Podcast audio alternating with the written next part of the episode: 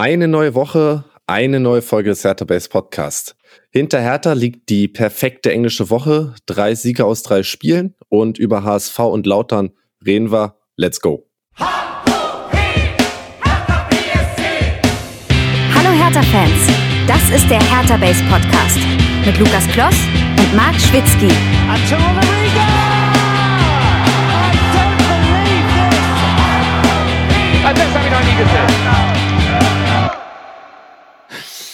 Ja, ich bin weder Marc noch Lukas, wie ihr uns schwer hören könnt. Der liebe Lukas ist nach wie vor zeitlich eng eingebunden und Marc hat sich äh, eine Krankheit eingefangen äh, am Wochenende in Berlin und deswegen vertrete ich ihn ganz spontan und bin wie immer, das seid ihr bei uns so gewohnt, nicht alleine. An meiner Seite sind zwei mittlerweile ja auch schon erfahrene Podcast-Hasen. Einmal der Marco. Ja, schön hier zu sein und das hatte ich ja auch schon im Vorgespräch gesagt. Ähm, jetzt ausgelassene Stimmung, die Erziehungsberechtigten sind jetzt nicht an, an unserer Seite. Das heißt, äh, hier wird jetzt auf den Putz geschlagen. Ja, da muss Lukas äh, vielleicht doch einmal ganz durchhören, um da sicher zu gehen. ja, und neben Marco sitzt bei mir auf dem Bildschirm noch der Misha. Hallo Misha. Ja, hallo in die Runde. Hau hey, ich kann mich eigentlich nur anschließen. Heute wird es ein bisschen anders und vielleicht ähm, ja den einen oder anderen Spruch, den wir sonst nicht so klopfen würden. Beziehungsweise einer von uns muss die äh, Sprüche von Marc übernehmen. Die, ja, ich habe hier also, den Buzzer zur Verfügung. Ähm, ja. Und mal schauen, ob der Einsatz finden muss oder nicht. Das ist natürlich nicht so einfach, ne? Nee, nee, das ist eine, eine große Aufgabe, die wir schultern müssten. Also kann nicht jeder übernehmen, die Rolle von Marc. Ja, der ist ja eigentlich sowieso unersetzbar. Wir probieren heute unser Bestes. Ähm, lasst dann gern Feedback da. Und dann starten wir rein, würde ich sagen. Wir haben nämlich gar keine Hertha News diese Woche separat. Ähm, ich glaube sogar schon zum zweiten Mal in Folge. Also gehen wir direkt rein mit dem Hamburg-Spiel. Auf geht's.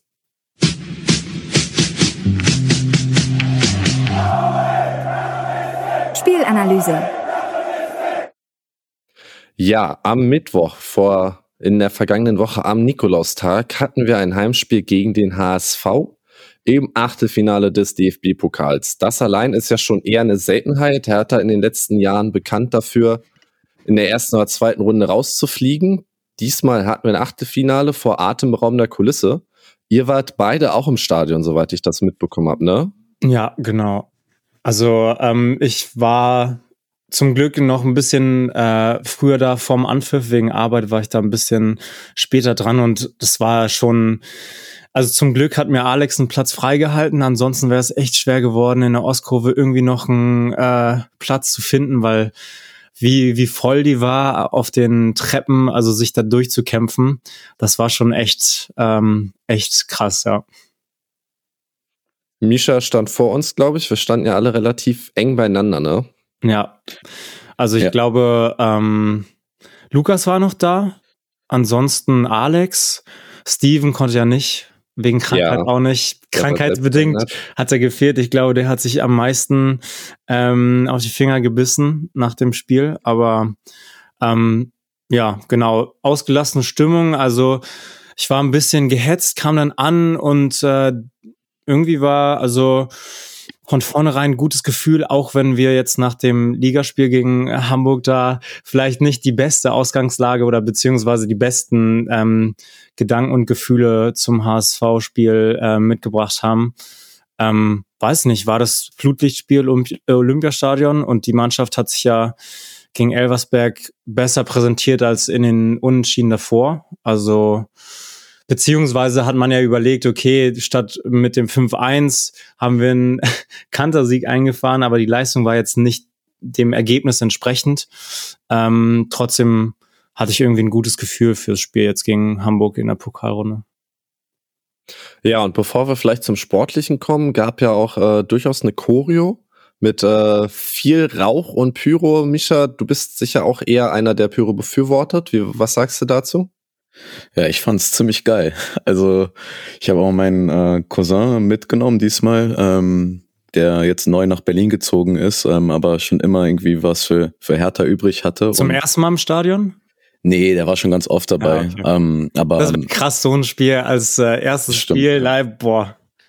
Ja, das war auf jeden Fall, ähm, aber trotzdem war das für ihn irgendwie voll krass und auch für mich, ne? Also ich würde ja. sagen, so eine Pyro-Show ähm, ähm, habe ich auch noch nie gesehen, irgendwie in Kombination Rauch, Blinker, äh, Raketen, da war alles dabei und ich muss sagen, ähm, dass auch, obwohl es irgendwie ne, ähm, ähm, Raketen gab, war das Ganze relativ ähm, behutsam ähm, eingesetzt worden. Also ich hatte nicht das Gefühl, dass die da irgendwie wild um sich geschossen haben. Die wussten schon ganz genau, was sie machen und ähm, man kann jetzt sagen, klar, Sicherheitsabstand und alles Mögliche. Ähm, das würde wahrscheinlich in der Form nie legalisiert werden, wenn es überhaupt irgendwann mal der Fall ist. Aber ich fand schon, dass man, ähm, dass das ein, ein Beispiel war, wie man gut mit Pyrotechnik umgehen kann.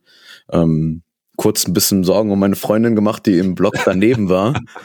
ähm, mit ihrem Papa, die sind nämlich aus Hamburg und äh, dachte mir so, ja, ist alles okay bei denen, aber die sind tatsächlich ein bisschen zu spät ins Stadion rein und ah. deswegen haben sie das äh, ein Glück verpasst. Aber es war auf jeden Fall super und ich glaube, das hat irgendwie von Anfang an eine gute Stimmung ähm, erzeugt. Die Mannschaft hat sich im genau richtigen Moment zur Kurve gedreht. Nochmal Boah, das Bild, das, das kann ich auch mal einfügen. Das ist ja. echt unfassbar. Das hatte ich auch, da hatte ich auch direkt Gänsehaut, als ich das, ja. das nochmal gesehen hatte mit, mit der Mannschaft, wie die zur Kurve rennt. Und äh, vor allem, das muss man auch sagen, ich weiß gar nicht, ist es echt sehr, sehr selten, dass ähm, die Ultras Pyro zünden um, äh, im Olympiastadion, oder? Also es ist jetzt ist schon eher selten. Wenn dann nur so ein bisschen Rauch, mal so blau-weiße Rauchbomben in Anführungszeichen. Ja, ja das ja, war glaub, Fackel ist selten, ja.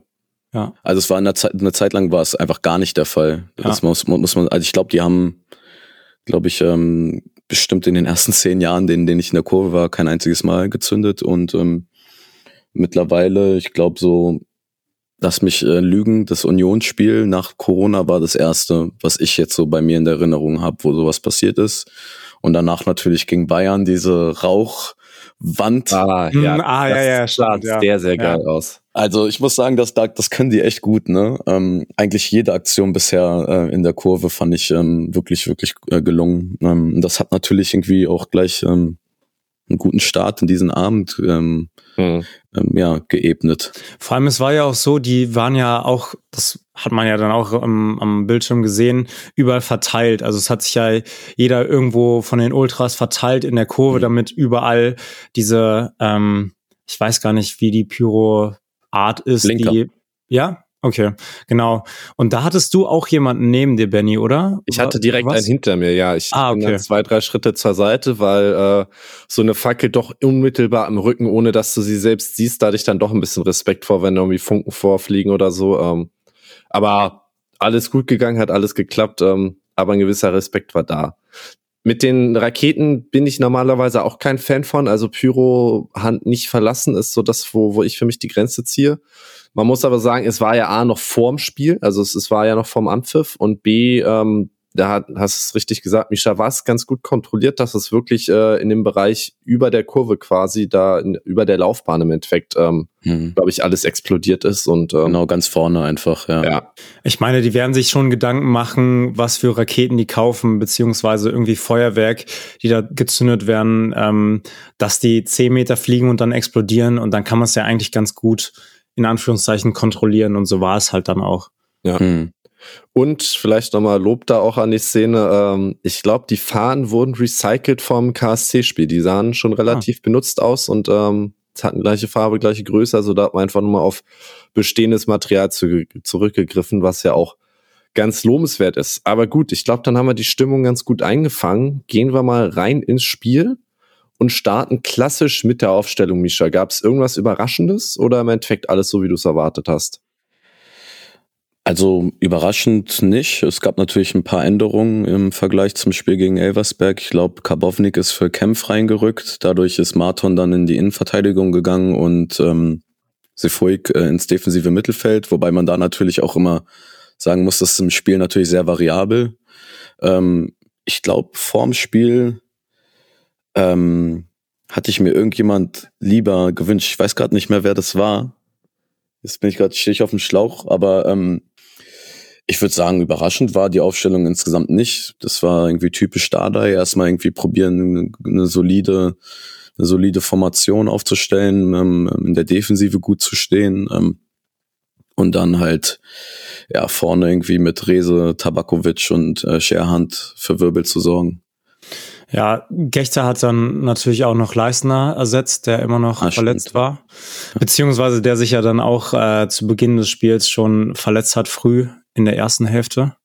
Müsste das gewesen Ab, sein, oder? Aber Gechter ja, ja. hat auch schon im, im, gegen Elversberg auch schon gespielt. Genau, Gechter hat gegen Elversberg ja, genau, gespielt. Aber es war ja, ja begründet war damit, dass Leistner eben dann voll fit ist zum Pokalspiel.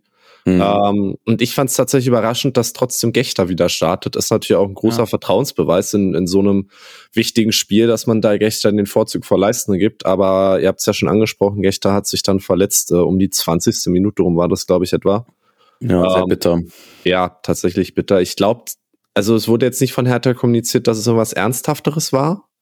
Nee, es ähm, war irgendwas mit der Hüfte oder sowas, dass er ja. da muskuläre Probleme irgendwie hatte und dann, er ist ja auch gehumpelt, das sah jetzt nicht so schön aus, aber müssen wir jetzt abwarten. Ich denke, gegen Osnabrück wird er auf keinen Fall eine Option sein und dann wird er zur Rückrunde dann wieder fit sein, denke ich mal.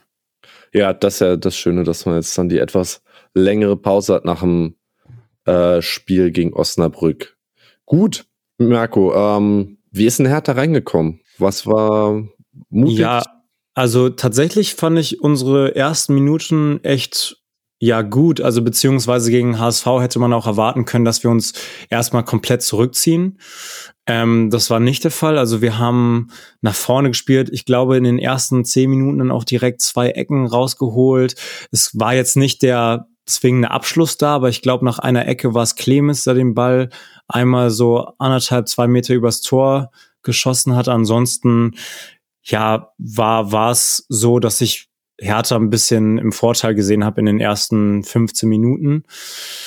Beziehungsweise haben wir uns dann auch für die etwas äh, besseren ersten 15 Minuten direkt belohnt mit, mit dem Tor in der 21. Minute von Rese.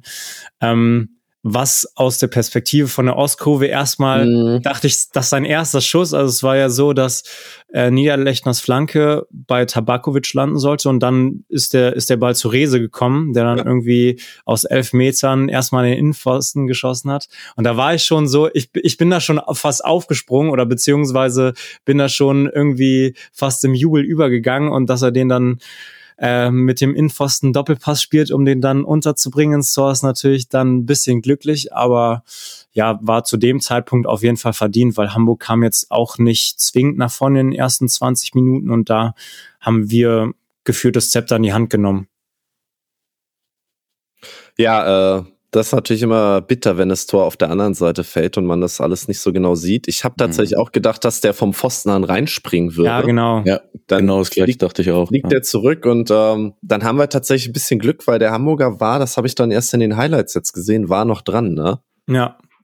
Aber auch hinter der Linie, muss man sagen. Also klar, also aus, aus der Perspektive beziehungsweise aus dem Winkel den dann reinzuschieben ist jetzt nicht die große Kunst, aber da standen ja auch vier Hamburger drumherum. Also man hätte, das war jetzt, ja, glücklich, dass der zu ihm kam nach dem Innenpfostenschuss, ja. aber ansonsten, ja, eiskalt dann eingeschoben. Ja, und das sollte ja erst der Auftakt für ein spektakuläres Spiel von Rese werden. Ähm, in der Folge ist das Spiel, glaube ich, so ein bisschen gekippt, ne? Also ähm, mit dem Tor und der Verletzung von Gechter, das hat, ähm, hat so ein bisschen den Wind rausgenommen und führte ja dann auch dazu, dass zehn Minuten später der HSV ausglich. Das Tor an sich so ein bisschen aus dem Nichts, also in, in der Szene, hatte sich aber durchaus angedeutet, meiner Meinung nach.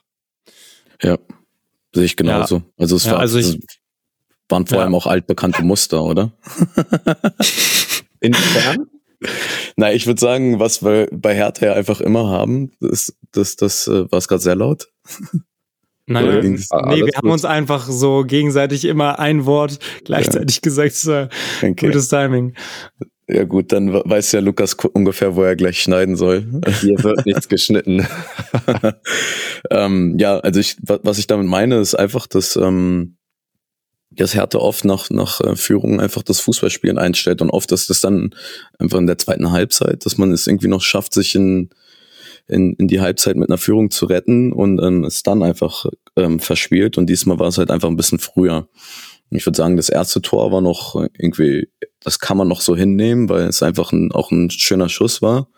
Aber da muss ich auch sagen, da, wir hatten keinen Zugriff. Also mhm. wir hatten zwar Spieler um äh, Ferrari herum, aber wir hatten, also der stand klar 25 Meter vom Tor alleine, aber trotzdem hatte ich das Gefühl, wir sind in der Folge nach dem Tor nicht, nicht aggressiv genug zur Werke gegangen in Zweikämpfen oder beziehungsweise, wie du schon gesagt hast, Misha, haben wir, ja, haben wir aufgehört, irgendwie die, die den Fußball zu spielen, den wir in den ersten 20 Minuten gezeigt haben und irgendwie da mit Aggressivität und ähm, einer gewissen ja Entschlossenheit einfach zu Werke gegangen sind und das haben wir missen lassen dann in der Folge und so kam es dann, das war ein schön satter Schuss, also das muss man auch sagen, schön platziert, den macht jetzt nicht jeder. Ist halt die individuelle Qualität von einem genau. Verein ne, an der Stelle. Ja, klasse Fußballer, ja. ne, muss man einfach ja. auch sagen und der ist also vor allem auch krass formstark. Ja, der hat halt genau gepasst, so da war auch keine Chance von Ernst irgendwie kann man das dem hätte ich nämlich ansonsten noch gefragt, ob er der Ernsten ein bisschen in die Pflicht nimmt, weil gerade bei der Distanz kann man ja irgendwie immer sagen, hat er natürlich mehr Zeit zum Reagieren. Boah, würde ich, also ich würde eher nein sagen. Also klar, ja. kann kann kann man machen, also kann man halten. Aber der war jetzt auch, der hatte ja auch so einen, einen Spin, Mhm. Der, und deswegen ist das schon sehr schön. Und ich glaube, ist der nicht sogar ja, kurz vorher noch so aufgekommen? Ja, ich glaube, er war ja. auch am Pfosten. Also wirklich, ja, der war ähm, wirklich platziert, da kann er ja. nicht kommen. Und er, er kam ja auch durchaus scharf geschossen. Ich würde da auch sagen, dass, dass man da im Gegensatz dann vielleicht zum 2-1-Tag ähm, noch überhaupt nicht, nicht irgendwie anzählen kann. Ja, ich guck's ähm. gerade nochmal. Also der tippt wirklich ganz kurz vorher mhm. ähm, noch auf dem Boden auf und ich glaube, Deswegen würde ich das da in der, an der Stelle nicht machen, im Gegensatz jetzt zum zweiten Tor, wo ich auch sagen würde, vorher wurden schon Fehler gemacht, die man hätte vermeiden können. Deshalb will ich auch da Tjag nicht komplett in die Pflicht nehmen, aber es war am Ende trotzdem ein Torwartfehler ähm, und irgendwie eine Kette von Ereignissen, die einfach ja völlig ja. Äh, also zumal muss man auch sagen, Zumal muss man auch sagen, wir hätten ja davor auch noch das 2-0 schlucken können von Benesch, der ähm, klar auch das 2-1 macht, aber auch äh, davor, ähm, ich oh ja. glaube, ja. aus, aus Kurvensicht dachte ich, da geht rein. Das war, glaube ich, die Ablage von, wie hieß der Stürmer, der für Glatze gestartet ist? Ähm, oh. Nemeth. Nemeth, ja, genau. Richtig, ja. Ähm, der dann auf Benesch, weiß nicht, ungefähr auf Höhe des äh, Elfmeterpunktes abgelegt hat und der ist wirklich haarscharf am Pfosten vorbeigegangen. Also da waren wir ah, auch schon ja, unsortiert. Da war ich gerade Getränke holen und äh, habe das ah. im Fernseher gesehen und dachte mir, boah, ey, das, das, also den muss er eigentlich machen. Ja. Ähm, aber ist ja dann kurze Zeit später passiert, ne? Dann ähm, kommen wir mal zum 2-1, würde ich sagen. Da gab es einen Seitenwechsel glaube ich, auf die linke Seite auf Öztunali. Ja. Kenny steht ein bisschen sehr weit in. Hat ja an sich auch ein gutes Spiel gemacht. Da äh, Öztunali ein bisschen zu viel Platz gelassen. Der zieht mhm. vorbei, spielt den in die Mitte. Der Ball flippert dann so ein bisschen und ähm, Benne steht korrekt. Ja, da muss man auch sagen, wir hatten auch wieder da Überzahl, aber irgendwie haben wir es nicht geschafft, da in die Zweikämpfe zu kommen. Auch außen war das einfach nicht gut verteidigt. Auch wieder irgendwie hat sich dann gezeigt einfach, dass wir da einfach äh, kein ja, keine Entschlossenheit irgendwie an den Tag gelegt haben, wie beim 1, äh, beim 1-1. Und dann klar, also tja, könnte den vielleicht in, wenn er, wenn er den besser hält, irgendwie nicht in die Mitte prallen lassen. Aber ich fand trotzdem aus so kurzer Distanz erstmal so einen Reflex auszupacken. Der erste, der Kopfball, ich weiß gar nicht von wem, Nemeth müsste es dann auch gewesen sein, hätte auch schon reingehen können, bevor der Ball dann zu Banish mhm. kommt und der den nur einschieben muss. Ja, ich glaube, es war einfach wieder so eine, wie ich schon meinte, auch so eine Kette von Fehlern. Ja. ja. Also zum einen, wie du schon gesagt hast, Marco, irgendwie man war nicht entschlossen in den Zweikämpfen. Man stand auch völlig ähm, wirr. Also dieser Seitenwechsel hat die Formation komplett auseinandergezogen. Dadurch hatte Tsunali unfassbar viel Platz. Ja, und dann ist es natürlich auch sehr schwierig für einen für einen Kenny zu verteidigen, wenn wenn so ein ähm, ja, Flügel, Mittelfeldspieler mit, mit Tempo irgendwie auf den Strafraum zuläuft. Da musst du halt immer gucken, ne, in welche Richtung bewegst du dich jetzt in der Rückwärtsbewegung. Von daher, da hat so viel nicht gestimmt. Ähm, am Ende war es auch Tjag. Ähm, und das war einfach bitter. Ne? Man hat sich da irgendwie selber, sag ich mal, Steine in den Weg gelegt, die man, also die einfach unnötig waren und die ähm, klar am Ende einen krassen Spielverlauf noch bedingt haben, aber man hätte es sich auf jeden Fall einfacher machen können. Ja, und da muss ich auch sagen, ähm, was mir auch nach dem Spiel dann in den Highlights aufgefallen ist, mit der Einwechslung von Leistner hatten wir irgendwie diesen Bruch, was wir auch schon gesagt haben, und Leistner hat eher Unsicherheit ausgestrahlt, beziehungsweise bedingt, ähm, als dass er der Mannschaft irgendwie noch mehr Sicherheit gegeben hat. Hm. Und deswegen bin ich auch ähm, der, der Meinung, dass, ähm, dass es tatsächlich ähm, wäre Gechter nicht verletzt raus, rausgegangen, wir wahrscheinlich nicht diese zwei Tore kassiert hätten, weil bis zu dem Zeitpunkt standen wir echt auch gut einfach. Ja, kann sein. Zumal das ja auch an sich, äh, also Hertha ist abgefallen, aber ich hatte nach der ersten Halbzeit jetzt nicht das Gefühl, dass man da unbedingt äh, hätte hinten liegen müssen. Mhm. Und so fühlt er sich das halt irgendwie wieder nach dem, nach dem typischen Hertha-Sperren, ne? Großartige Kulisse, ähm, Abendspiel, gut, die meisten Neutralen werden vermutlich eher das äh, Leverkusen, äh, nee, Stuttgart-Dortmund was, ne? Genau, das Stuttgart-Dortmund-Spiel geguckt haben. Ähm, und trotzdem ist das ja eine Art Spiel, die bei Hertha eher selten ist. Und dann ähm, gehst du da in Führung und musst trotzdem mit dem Rückstand in die Pause in der Paldada dann einmal ordentlich gewechselt. Ah nee, der ein Kaiserslautern hat da ordentlich gewechselt. Sorry, da greife ich zu sehr vor. Aber er hat einmal gewechselt. Ähm, Gustav Christensen kommt für Scherhand, der sich ja auch kurz vor der Pause noch eine relativ unnötige gelbe Karte abgeholt hat. Da hat ja. beim Einwurf irgendwie mhm. einen Ball weggeworfen äh, oder so auf den Boden geworfen. Ähm, ja, insgesamt eher unglückliches Spiel, glaube ich, von Scherhand. Hatte ein, zwei Mal den Ball, aber hat wenig Nennenswertes auf den Rasen gebracht. Da merkt man auch einfach immer noch, dass der halt jung ist ähm, und da noch so ein bisschen seine Sporen verdienen müssen. Aber in der zweiten Halbzeit wurde es ja dann sukzessive besser, würde ich sagen. Ja, also erstmal müssen wir äh, uns beim Pfosten bedanken, dass, de, dass die Ecke von Benesch nicht reingeht. Also äh, mhm. ich glaube, das war die erste gefährliche Aktion nach dem Seitenwechsel. Mhm. Äh, die Ecke von ihm getreten. Ich glaube, das, das war. habe ich im Stadion auch überhaupt nicht nee, realisiert. Nee, dem 0,9 mitbekommen. Nee, wirklich. Ich dachte, ich habe das nicht mal, ich habe das gar nicht wahrgenommen. Erst in der in der äh, in den Highlights habe ich gesehen, so wow, hä? Wie Hamburg hatte einen Pfostenschuss nach einer Ecke. Aber war das gewollt, glaubt ihr? Ich glaube, das war gewollt. Also ja, da stand ja sonst auch. niemand. Der erste Pfosten war nicht besetzt und ich kann mir durchaus vorstellen, Benisch ist ja auch jemand, der die Technik da mitbringt, um das zu machen, hm. dass er den durchaus mit Absicht da, da reinzwirbeln wollte. Ja, und dann kurz darauf hatten wir ja dann echt noch eine, eine gute Chance von Tabakovic, der bis dahin ja auch komplett blass geblieben ist, nach einer schönen Flanke von Rese mit dem Außenriss. Mhm. War ähm, ja, kann man dann zum Kopfball und da muss man auch sagen, Raab fischt den natürlich dann auch überragend ja. aus der Ecke raus. Äh, das hätte auch gut und gerne dann 2-2 stehen können. Aber ja, wie gesagt, ab da, wie du schon meintest, Benny, ging es dann wirklich bergauf mit, mit uns und da muss man dann auch sagen, hat Dardai oder wer auch immer die richtigen Worte in der Halbzeitpause gefunden.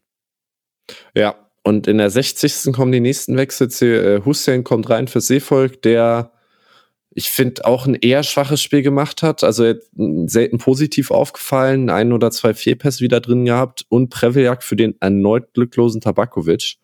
Ähm, eine wichtige Rolle beim 1-0 gespielt, aber Tabakovic fällt in den letzten Wochen doch relativ stark ab nach einem guten Saisonbeginn. Was denkst du, woran liegt das, Mischa? Ja, das ist eine gute Frage. Ich glaube, manchmal gibt's da gar nicht so ein richtig konkreten Grund, weil ich glaube jetzt nicht, dass äh, Hertha da irgendwie das Fußballspielen geändert hat. Wir haben ja auch davor, also wir haben un ungefähr ähnliches Personal wie zu Zeiten, wo er dann ähm, getroffen hat und ähm, deswegen weißt, kann ich hm, es, es gibt ja schon den Unterschied, ne, dass du, ähm, wir hatten zu der Zeit noch mit einem Zehner meist gespielt und nachdem sich die dann alle sukzessive verletzt haben und wir auf diese Doppelspitze ja. umgestiegen sind, wo dann wahlweise Prewerk oder Niederlechner so den Zehner gespielt haben, ähm, da fehlen ihm vielleicht einfach ein bisschen die, die Zuspiele.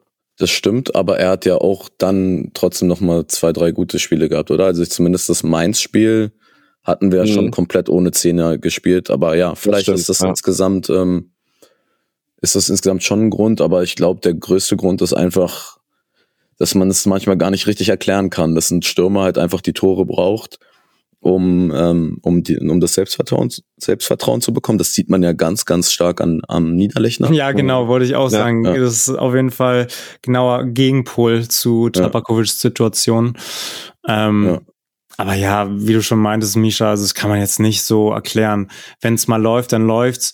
Tabakovic ist ja trotzdem, außer jetzt im Spiel gegen Elversberg, ähm, eigentlich auch gar nicht so abgefallen, hat für die Mannschaft gearbeitet, hat immer wieder auch Bälle festgemacht, also da auch nochmal ein Zielspieler gewesen. Aber ja, hat einfach jetzt, glaube ich, in den letzten zwei Partien zum Kaiserslautern-Spiel kommen wir noch, eher unglücklich gewirkt in seinen Aktionen. Also, dass, dass ihm mal ein Ball verspringt oder dass er einfach nicht in die Abschlussposition kommt. Ja, und da fehlt dann halt, wie schon gesagt, die Zuspieler, auch die flachen Zuspieler. Also so ein Tabakovic, der kann nicht nur über Flanken kommen, sondern braucht auch Bälle aus der Mitte, mal einen Steckpass oder halt eine Kombination aus der Mitte heraus. Und das muss man ja auch ganz klar sagen. Das fehlt halt im Moment bei uns und da geht halt viel über die Seite, vor allem über Rese. Und wenn, wenn die Seite zu ist, dann, dann ist da wenig, muss man auch ganz klar ankreiden. Ja, ja. glaube ich auch. Ja. Ja, ich würde sagen, wir, wir gehen mal doch relativ ähm, straight weiter, weil so viel, also Hertha ist, finde ich, schon die drückendere Mannschaft in der zweiten Hälfte, hat mehr Chancen.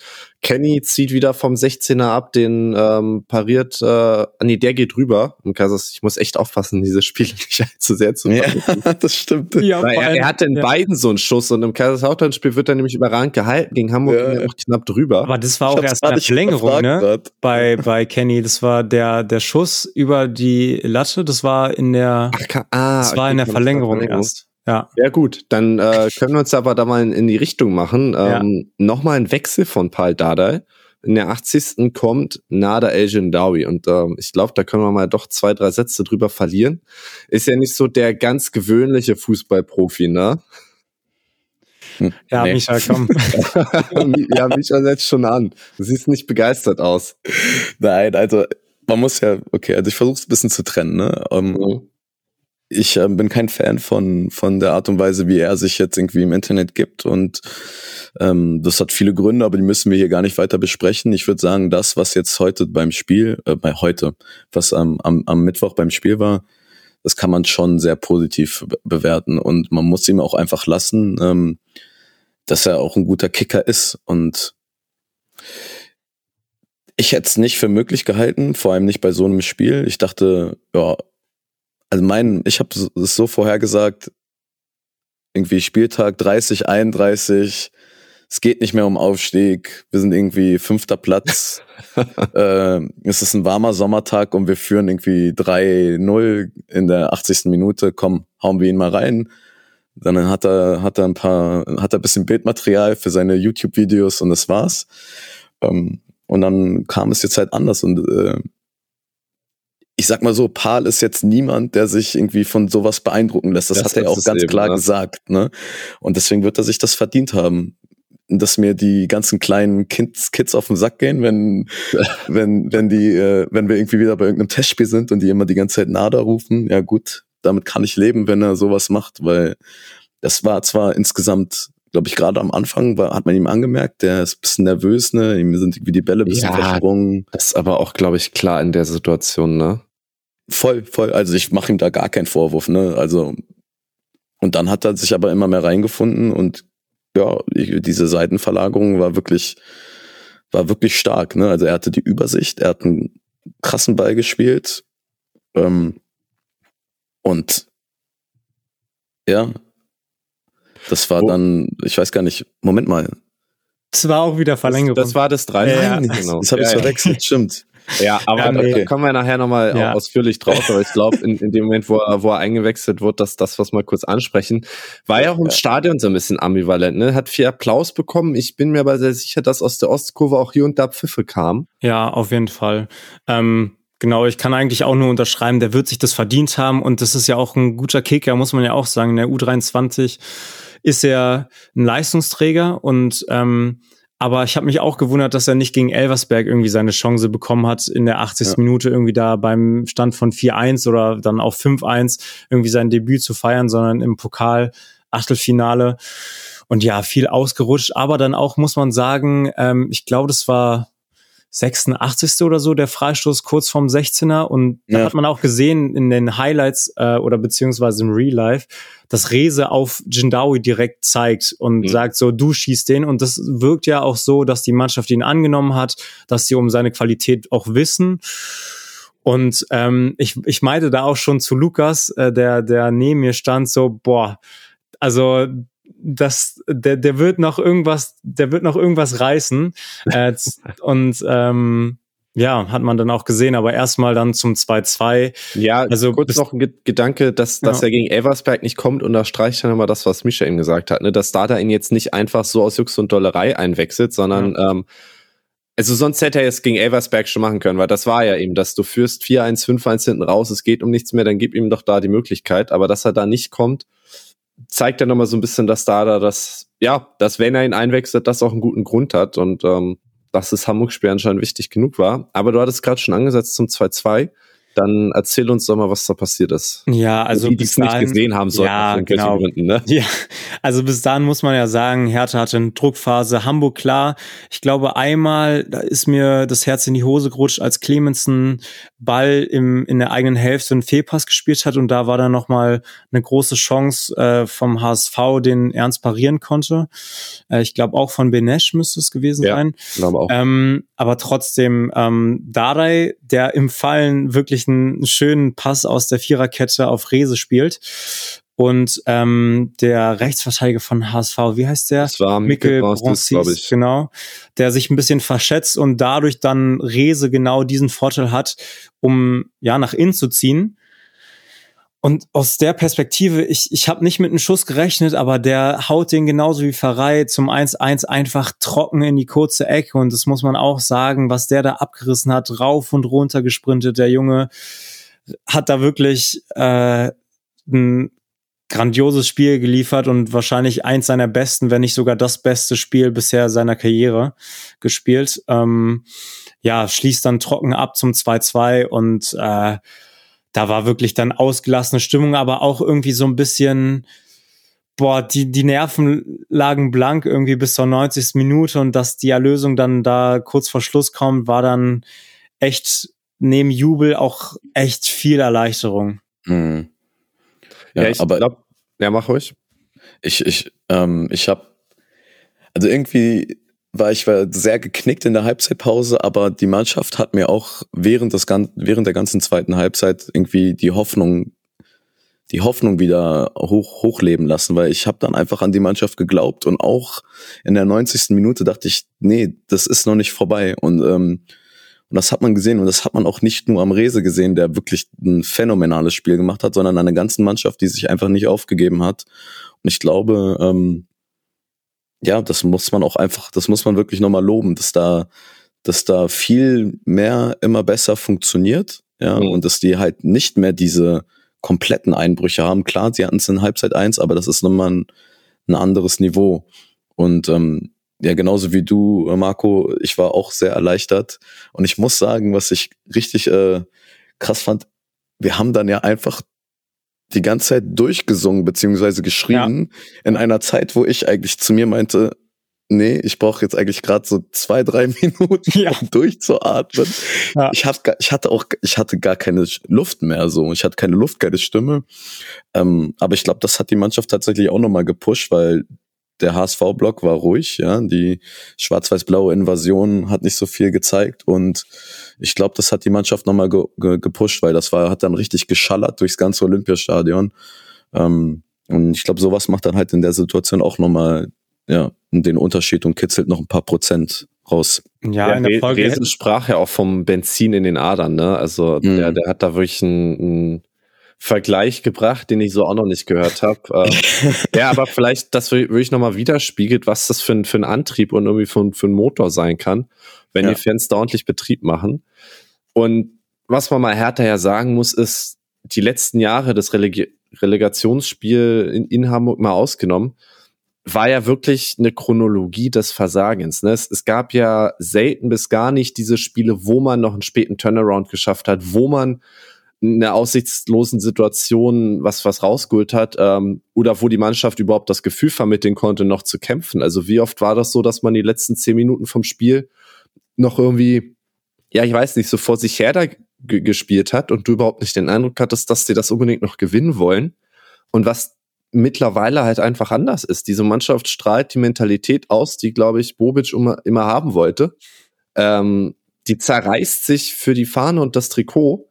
Und ähm, das ist dann natürlich auch so, ein, so eine selbsterfüllende Prophezeiung irgendwann. Dadurch, dass man jetzt eben das Tor so spät gemacht hat und auch in der 120. nochmal, hast du eben diese Momente, an denen du dich hochziehen kannst, an die du sowohl als Spieler als auch als Fan glauben kannst, ja, wir haben es schon mal geschafft, wieso sollen wir es nicht wieder schaffen? Und ich glaube, das darf man echt mal so von der sportlichen Bedeutung nicht unterschätzen, was das für einen krassen Wandel von dieser ganzen, vom ganzen Vibe im Verein, von dieser Gewinner- und Leistungskultur so ein Spiel dir bringen kann. Ja, vor allem muss man ja auch sagen, nach dem 2-2 haben wir ja nicht aufgehört, sondern wir hatten ja dann noch mit Prevliak auch eine, eine gute Chance in der mhm. Nachspielzeit. Mhm. Ja, und wie du schon meintest, Benny, also ich hatte immer das Gefühl bei Hertha-Spielen, dass wir ab der 80. Minute kaum Tore machen. Also wenn nicht mal ein, zwei Ausnahmen, aber dass wir da nicht dieses Gefühl vermitteln, in fünf Minuten kann, können auch zwei Tore äh, fallen. Also wenn, wenn man den Willen an den Tag legt, wenn man natürlich auch eine gewisse Spielkultur etabliert und äh, auch Kombinationen neben individueller Klasse irgendwie auf den Platz bringt. Aber das hat halt, haben wir gemisst in den letzten Jahren und dass man jetzt so so wiederkommt und auch wirklich bis zur letzten Minute daran glaubt, dass da noch was passieren kann, das ist in dieser Mannschaft einfach komplett anders als in den Jahren zuvor. Und ich meine, es gar nicht, ist ja jetzt nicht so, dass, dass äh, die Mannschaft komplett ausgetauscht wurde. Ne? Nee. Also ich glaube, da sind ja auch noch einige vom letzten Jahr dabei und dann hat man es einfach geschafft, punktuell ähm, Spieler zu holen, ähm, die halt den, die diese Mentalität mitbringen. Und das ist zum einen Rese, ja, der geht vielleicht, der geht, glaube ich, noch auf die Kappe von Bobic, oder? Ja, ja, der wurde im letzten Winter schon verpflichtet, Anfang ja. Januar, und ist dann erst im Sommer gekommen. Ja, aber auch so ein Toni Leistner, ja, okay, dann hat er jetzt gerade nicht seine sportlich beste Phase, aber das sind halt die Spieler, ähm, die du brauchst und die uns lange gefehlt haben. Also ich glaube, nach dem Abgang von einem Per Schielbrett, einem äh, Wladimir Darida, ja, und ähm, wie sie alle heißen, das sind alles so Spieler gewesen, die die halt wirklich nochmal, ja, die Mentalität mitgebracht äh, haben. Und ja, es ist irgendwie ein Buzzword und eigentlich auch keine Lust, die ganze Zeit äh, darüber zu reden, aber das sowas macht dann halt vielleicht den Unterschied und ähm, das kombiniert dann mit mit der individuellen Klasse eines äh, ähm, Reses, der natürlich irgendwie beides mitbringt. Ähm, das macht dann halt irgendwie den Unterschied in solchen Spielen und ja, ja, und trotz der guten Leistung auch in der Verlängerung, weil Hertha weiter überlegen war, ihr habt ihr habt es schon angesprochen, fällt ja dann diesmal wirklich aus dem Nichts der, der erneute Führungstreffer für Hamburg. Da ein schöner Chipball aus der Mitte, fast von der Mittellinie. Boah, wirklich ein sehr, sehr schöner Ball, muss man echt lassen. Und dann auch, mhm. äh, wie, wie der, also die Kombination war einfach, sah einstudiert aus und muss man lassen, da die beste Abwehr der Welt in Anführungszeichen könnte, könnte genau diesen Treffer fangen, wenn man so einen Ball spielt, hinter die Kette, Glatzel, der perfekt in die Mitte ablegt und dann steht da Königsdörfer halt auch genau richtig und dann steht's halt 3-2 aus dem Nichts, trotzdem ein schöner Treffer, muss man halt auch so sagen. Hm. Ja, was ich auf jeden Fall kritisieren würde, das habe ich dann auch erst in, bei den Highlights festgestellt, da stehen wirklich im Moment der Flanke vier Hamburger und drei Hertaner nur im Strafraum. Also hm. du, der Ball war zwar schön, ich würde aber tatsächlich widersprechen, dass die beste Abwehr der Welt nichts dagegen tun kann, weil wenn ja. du einfach mehr, mehr Männer quasi hinter den Ball bringst in dem Moment, ähm, mhm. so kann halt wirklich 4 gegen 3 ist halt logisch, dass einer dann zur Annahme kommt und wenn der Ball dann im Fünfer so quergelegt wird, ähm, ist das für, den, für die meisten Stürmer natürlich ähm, einfach zu verwerten. Ja, was ich damit sagen wollte, war, ist einfach, dass dass wir weniger Fehler gemacht haben, als dass es von Hamburg einfach auch gut rausgespielt war. Also ja, da, das stimmt natürlich, ja. Ähm, und da kickt dann aber jetzt schon das rein, was ich eben meinte, ne? Zwar 102. Minute, aber es waren ja dann noch 20 Minuten zu spielen. Wir waren quasi zurück in der 70. Und das fühlte sich ähm, fast schon wieder für, wie ein Luxus an im Vergleich zu dem, wie knapp das äh, noch in der regulären Spielzeit war. Ja. Und Hertha lässt sich, finde ich, wenig rausbringen. Also trotz des Gegentores klappen die da jetzt nicht irgendwie ein oder, ähm, oder ja, gehen halt auf und auch die Fans nicht. Und ich glaube, ja, so viel passiert dann gar nicht mehr, so dass wir, finde ich, direkt dann zum 3-3 springen können, Misha. Wie hast du es wahrgenommen? Wie hast du reagiert? Was, war, was ist dir so durch den Kopf gegangen in dem Moment? Ja, vielleicht so eine Sekunde vorher ist mir ein Kopf durch den Kopf gegangen, ui, ich glaube, Rese ist jetzt wirklich leer. Der hat nichts mehr mhm. im Tank, weil er hatte schon so zwei, drei Situationen, wo er dann doch so ein bisschen abge, abgelaufen wurde. Ähm, und dann kam, ja, das, was ich vorher schon so ein bisschen angeteasert habe ähm, und ein 2-2 verwechselt hatte, ähm, kam dieser starke Pass von, von äh, Jindawi.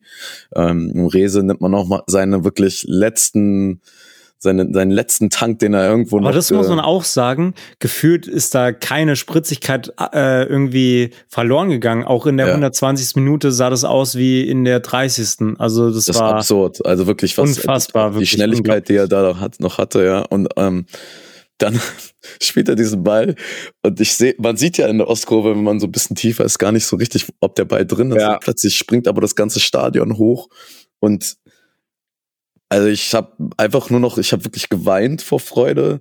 Ich lag ähm, ähm, allen Leuten in den Arm. Ich bin, glaube ich, durch die ganze Reihe gegangen. Ähm, mir war das und ich dachte so, holy fuck, jetzt äh, holen wir das Ding. Ich war mir ab dem Zeitpunkt eigentlich relativ relativ sicher. Ähm, das war wirklich völlige Ekstase.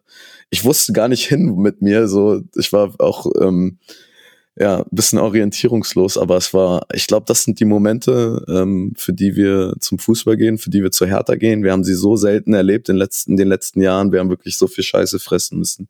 Und ich würde sagen, ähm, egal wie es weitergeht, ist, ähm, allein dieses 3 zu 3 war wirklich ja. äh, so beisam für die Seele. Ich ja, ich krieg nicht ja. genug davon, das wiederzusehen und äh, ja, es ist wirklich unglaublich. Also ich meinte auch schon äh, zu Lukas in der ähm, Pause der Verlängerung, meinte ich, wir bekommen noch die eine Chance, wir bekommen noch die eine große Chance und dass die dann Kenny wirklich, der aufblüht unter Dardai oder beziehungsweise in den letzten Wochen einfach, wie viel Torbeteiligung hat er in den letzten Spielen? Ich glaube sechs Vier, oder? Vier? Sechs sogar. Vier in den letzten sechs oder so. Ja, also es ist also, auf jeden Fall für seine Verhältnisse absurd. Ja, es ist also darüber, da wir sprechen nicht über einen Offensivspieler bei uns, sondern über fucking John Joe Kenny, der ja. immer wieder zeigt, dass er dann doch eine gewisse Qualität mit auf den Platz bringen kann, wenn er, wenn er auch richtig eingesetzt wird und auch vielleicht ja Vertrauen spürt von Dardai und ähm, ich meine, der hat schon vielleicht auch in der einen oder anderen Situation vielleicht eine Selbstwahrnehmung, die bisschen übers Ziel hinausschießt, aber dieses Selbstvertrauen an den Tag zu legen und dann auch zu zeigen, hey, ich kann Leistung bringen und dass er in so einem Spiel dann auch vorne auftaucht und den Ball über die Linie drückt, ist halt stark. Und was man dazu sagen muss, in den Highlights ist es dann erst irgendwie so mir klar geworden oder wahrscheinlich euch auch, weil aus der Ostkurve oder im Stadion hat man es gar nicht so gesehen, dass es dann doch echt knapp nicht abseits war, ne? Also mhm.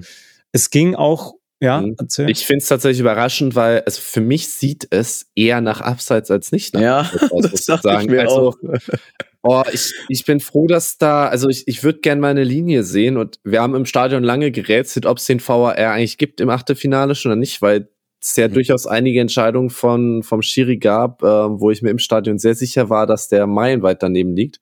Mhm. Ähm, aber dass das so, dass da so irgendwie drüber hinweggegangen wurde, können wir glücklich sein, weil ich glaube, man, also ich habe meine Zweifel, ob man da nicht abseits pfeifen könnte, wenn man es wollte. Na, ich glaube nicht. Ich glaube, es war sehr knapp und ich, es gibt diese Situationen. Ich glaube, die haben die Linie gezogen. Wenn die einen VAR haben, dann ziehen die die Linie auch. Es wurde ja überprüft. Aber auch echt ähm, schnell, muss man sagen, ne? dass wir das gar nicht im Stadion so mitbekommen haben. Das mhm. muss man auch lassen. Ja, Sonst ja, sind ja wirklich VAR-Entscheidungen ja. sehr, sehr langwierig und man muss wirklich geführt 15 Minuten auf die Entscheidung warten vom Videoschiedsrichter oder vom Schiri auf dem Platz. Ähm, ja, aber das, das ging dann verhältnismäßig echt schnell über die Bühne. Ich glaube nämlich, also ich glaube, dass es manchmal diese Situation gibt, wo man denkt, okay, das ist entweder gleiche Höhe oder abseits. Und dann sieht man aber dieses ein Knie nicht, was dann doch noch mhm. so ein mhm. bisschen ähm, weiter vorne ist. Und ich habe, das war in der Sekunde. Ähm, ich habe es mir auch gerade geholt, das Standbild. Ja. Es, also der, der Winkel ist halt einfach undankbar. Ja, aber es ist schon, ja. wenn man, wenn man mal die 5-Meter-Linie als Referenz nimmt und jetzt nicht probiert, da quasi eine parallele Linie zu ziehen, so einfach mal zu überlegen, wie weit ist der Abstand von Fußspitze bis zum Fünferraum.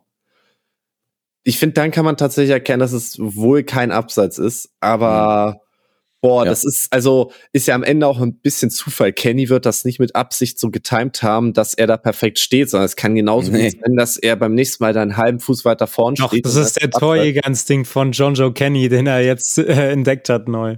Ja, mhm, es, er, er steht ja da auch vor Christensen, ne, deutlich. Also, dass es ausgerechnet Kenny an der, an der ja. Stelle ist, ist Zeigt aber auch, finde ich, nochmal wunderbar die, den Eifer, den er mittlerweile mitbringt, dass auch er da in der 120. noch bis in den 16er durchsprintet, diesen Angriff mhm. mitgeht.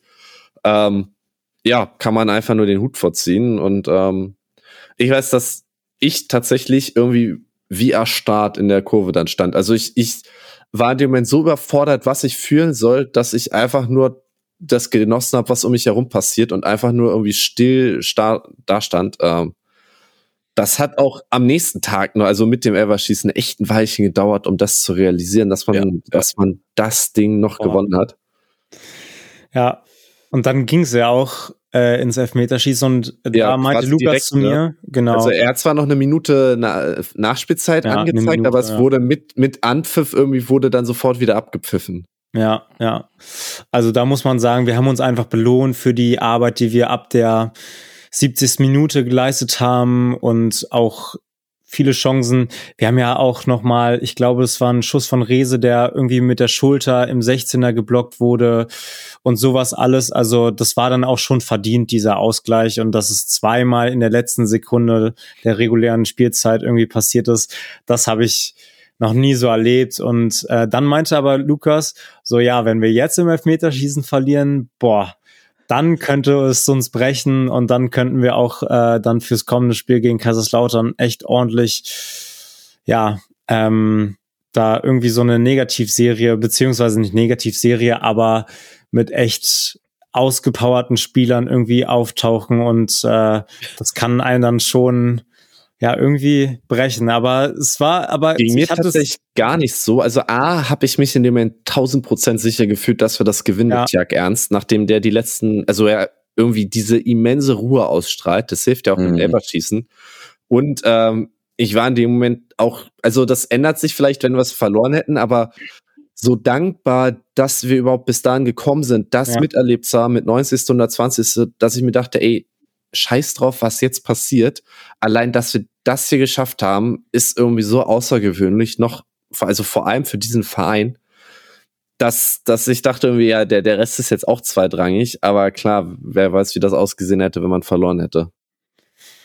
Ja, ja und dann ging es nochmal zum Elfmeterschießen und das war dann nochmal so, also das war eine Tortur. Ja, klar, ja. ich habe nämlich auch gesagt, boah, jetzt 3-3 danke, also ein Riesendank geht an die Mannschaft, dass sie das überhaupt so weit geschafft haben und sich nicht aufgegeben haben. Aber ich hatte ein Herzklappern, das, ein Herzklopfen, das, das, ja, das habe ich nicht, wenn ich zu viel Kaffee, wenn ich irgendwie fünf Tassen zu viel Kaffee trinke. Das war wirklich absurd. Neben mir, mein, mein Kumpel hat sich, äh, hat keinen einzigen Elfer angeguckt. Nein. Boah. war nur mit dem Rücken und hat oh, meine Hand gehalten. Und alle waren irgendwie nur so, oh. Und ich meine, die waren, ich weiß nicht, wir müssen ja jetzt nicht jeden Elver durchgehen, ne? Ich war, ich hatte das Gefühl, die Elver von Hertha waren bis auf ähm, Kenny. Ja, Kenny hat die und, Kenny und verwaltet. Ich hatte eine Angst. Ich hatte gar keine Angst. Ich wusste, der wird den so in die Maschen hauen. Ja. Ähm, und der von Prevliak war in Ordnung und, und von, von Nada war tatsächlich war. auch in Ordnung. Ein bisschen Risiko, ne? Wenn er den leicht ja. anders trifft, der kann auch gerne dann drei, vier, fünf Meter ja. übers Tor fliegen. Aber stimmt, ja, Clemens war Boah, ja. sehr viel Glück verbinden und auch der Rese-Elver war nicht ja. gut am Ende. War dran, bei beiden. Ne? Äh, äh, ja, er war bei beiden dran. Ich wirklich, ich stand auch die ganze Zeit so da und ich stand neben Alex und der wirklich, der war, der war komplett, der war komplett, der hatte weit aufgerissene Augen, ist irgendwie immer links und rechts nach jedem Meter irgendwie gelaufen und ich meinte auch schon zu ihm, in dieser Sekunde, wenn ich zu Hause das Spiel geguckt hätte, ich mein, mein Laufwerk wäre immer von meinem Zimmer in die Küche und hin und her, weil ich auch nicht mit, wusste, wohin mit mir in dem Stadion. Aber boah, wirklich, das, ähm, muss man ja auch sagen, äh, das habe ich im Real Life gesehen, dass Stegemann einfach entschieden hat, dass wir nicht auf die Ostkurve schießen, sondern halt auf die Gästefans. Das hätte ich auch nochmal angesprochen. Ob, wir, ja. also ist ja so ein bisschen einer oder was heißt Streit, aber gibt ja durchaus verschiedene Ansichten. Will man auf die eigene Kurve oder auf die gegnerische Kurve schießen? Ich glaube, in dem, in dem Fall tat es vielleicht der Mannschaft sogar gut, dass man aufs Marathon geschossen hat. Ähm, seht ihr anders? Ja, schwierig. Also ich weiß auf jeden Fall, dass äh, ich habe das in dem Moment gesagt, dass bei dem EM, ich glaube Viertelfinale Deutschland Italien hat Schweinsteiger die gegnerische Kurve ausgewählt. Also er hat quasi Boah, krass, ähm, okay. den Münzwurf gewonnen und hat dann gesagt, okay, wir spielen jetzt aufs italienische, auf die italienische Kurve. Und das fand ich ziemlich heftig. Ähm, das habe ich in dem Moment damals gar nicht mitbekommen. Und ähm, deswegen glaube ich, gibt es da schon Leute und Spieler, die davon überzeugt sind, ähm, was vielleicht auch nochmal dafür spricht, dass das in dem Moment geholfen hat, ist, dass es halt das Marathontor war und du halt mhm. in, in so eine Leere guckst und ja. halt nicht irgendjemand vor dir hast, ne? Das kann natürlich sein. Ähm, aber auf der anderen Seite, gerade im Olympiastadion, wo du sowieso nicht so nah an den Rängen bist, kann ich mir vorstellen, macht das insgesamt eher mhm ja keinen großen Unterschied. Ähm, und ja. Ich weiß gar nicht mehr, wer da neben mir stand, der, weil du Schweinsteiger erwähnst, ähm, der meinte, dass Thomas Müller mal wohl gesagt hat, auf die gegnerischen Fans ist leichter, weil da siehst du nur Hass und nur negative Gefühle und ähm, das kannst du, das kannst du als Antrieb nehmen, während du bei deinen eigenen Fans hast du so eine Hoffnung, so eine Erwartung, dass, also du kannst dir enttäuschen und das dann quasi viel mehr eine Angst reinkickt, als wenn du einfach ähm, das akzeptierst, dass da halt die gegnerischen Fans dich nicht mögen, aber du da irgendwie eine größere Ruhe empfinden kannst. Ja, also das meintest du jetzt auch gerade, Misha, im Olympiastadion ist, glaube ich, eher irrelevant, aber ich sehe auch klar mit dem ähm, auf die Gästefans zu schießen, ja, ob, ob das jetzt irgendwie so einen großen Unterschied macht im Olympiastadion ist es einmal dahingestellt, weil ich glaube, die, die vielen Meter, die zwischen Fans und Spielfeldrand sind, ich glaube, da sieht man gar nicht mehr so viel Hass im Detail. Mhm. Und die Spieler sind da, glaube ich, auch so im Tunnel gewesen. Ähm, aber ja, dann können wir auch eigentlich zu den Elfmetern haben wir ja schon was gesagt. Ansonsten, die Elfmeter alle vom, vom HSV waren halt eiskalt, bis halt ja, auf der Bank Königsdörfer. Richtig so. gut. Also die ersten drei waren komplett unhaltbar. Ja. Der vierte war dann halt relativ schwach geschossen und, und Ernst hat die richtige Ecke und gut zum fünften kam es nicht. Aber klar, wenn du, wenn du irgendwie so rein nach der Leistung der Elfmeter gehst, so im Schnitt, hat Hamburg, finde ich, das bessere Elberschießen abgeliefert. Aber am Ende ist das halt egal, ne? Das ja. ist dann halt die Glückssache. Und äh, Hamburger werden sagen, äh, dass unser Stadionsprecher auch noch einen gewaltigen Anteil hat. Vor jedem Elfer den, den Namen gerufen, ne? Von Tjag Ernst. Und von, und von den, unseren Schützen auch. Und ich glaube. Nach jedem Tor, ne? Ja. Nach jedem Tor. Und ich glaube, weil er das nach dem ersten Tor gemacht hat, dachte er sich, okay, jetzt muss ich es halt bei allen machen. jetzt muss ich durchziehen. Ja, also dass du es halt nach den, nach, äh, nach den gehaltenen Elfern machst, finde ich fast gar nicht so schlimm, ehrlich gesagt. Aber boah, jetzt irgendwie nach jedem Torschützen, also mein, meins war es nicht, ähm, aber auf der anderen Seite äh, hat es uns jetzt auch nicht geschadet. Dann gab es noch ein paar Laserpointer von beiden Seiten, muss man sagen. Es gab mhm. auch, ich habe gesehen, dass auch Hertha-Fans das gemacht haben. Ähm, muss alles nicht sein, aber in dem Moment war ich zum Beispiel auch so voller Ekstase, dass ich die, die Namen auch gerufen habe und das mache ich auch eigentlich eher selten. Von daher, vielleicht hat's ja noch ein paar, auch wieder ein bisschen was gebracht. Wer weiß. Ja. Naja, also ich kann mir auch vorstellen, das haben wir auch in der Gruppe diskutiert, ob das vielleicht nicht sogar ernst so, so ein bisschen noch mehr Druck auf den Schultern äh, irgendwie gibt, dass da sein Name bei jedem Elfmeter irgendwie gerufen wird vom Stadionsprecher mhm. und vom Stadion. Aber dass er diesen vierten Elfmeter hält und wie der Junge dann irgendwie wahrscheinlich die pure Freude innerlich gefühlt hat, aber von außen einfach eiskalt geguckt hat, ja. so als wäre das so sein täglich Brot und hier, ja, ich habe halt den Elfmeter gehalten, so ist halt meine Aufgabe, fertig. Und dann kommt halt, kommt's halt so, wie es kommen musste. Fabi Rese, Fußballgott, äh, läuft dann äh, zum Elfmeter an. Und das war tatsächlich nicht so wie bei den anderen Elfmetern, ging der Elfmeter recht schnell. Also er ist zum Punkt gelaufen, zwei, drei Schritte Anlauf, war angepfiffen und äh, schießt den Ball und wie du schon meintest, Benny, echt nicht gut und Raab war da auch dran. Ne? Aber mit dem Tor, boah, hat sich da, das war, ich glaube, ich habe selten so viel Freude und so viel Erleichterung auf einmal gespürt. Also es war, boah, das war wirklich zum Einrahmen insgesamt dieses ganze dieser ganze Verlauf vom Spiel und wie die Mannschaft da irgendwie gezeigt hat, was sie kann und wie viel Wille hinter der Mannschaft steckt. Und zusammen mit den Fans war das, boah, ich glaube, ein Spiel, was ich so noch nie erlebt habe im ja. Olympiastadion. Nicht mal von der Qualität her von unseren Spielzügen und sonstiges, da gab es wesentlich bessere auch, aber von der Willensleistung, von der Kraft, von dem, von der Dramatik her war das einzigartig. Ja, und da merkst du halt, dass so ein Sieg im Pokal halt nochmal eine andere Bedeutung hat als ein Sieg in einem Ligaspiel. Ne? Also, mein, die Freude bei einem, wenn, wenn man so einen, so einen Heimsieg erlebt, ist immer groß, aber wenn es halt bedeutet, dass du vom, vom Achte ins Viertelfinale weitergehst im Pokal, das ist halt einfach nochmal ein anderes Level. Vor allem für uns. Wir erleben das ja nicht oft. Das sowieso. Und ähm, auch die Feierlichkeiten danach waren nochmal etwas umfangreicher, als das äh, nach so einem gewöhnlichen Heimspiel ist. War auch das erste UFTA seit langer, langer Zeit, ähm, glaube ich. Also ja, ja. Ich, äh, ich, ich weiß nicht, wann das letzte war. Ich glaube, könnte das irgendwie Schalke in der Abstiegssaison gewesen sein? Irgendwie sowas in die Richtung?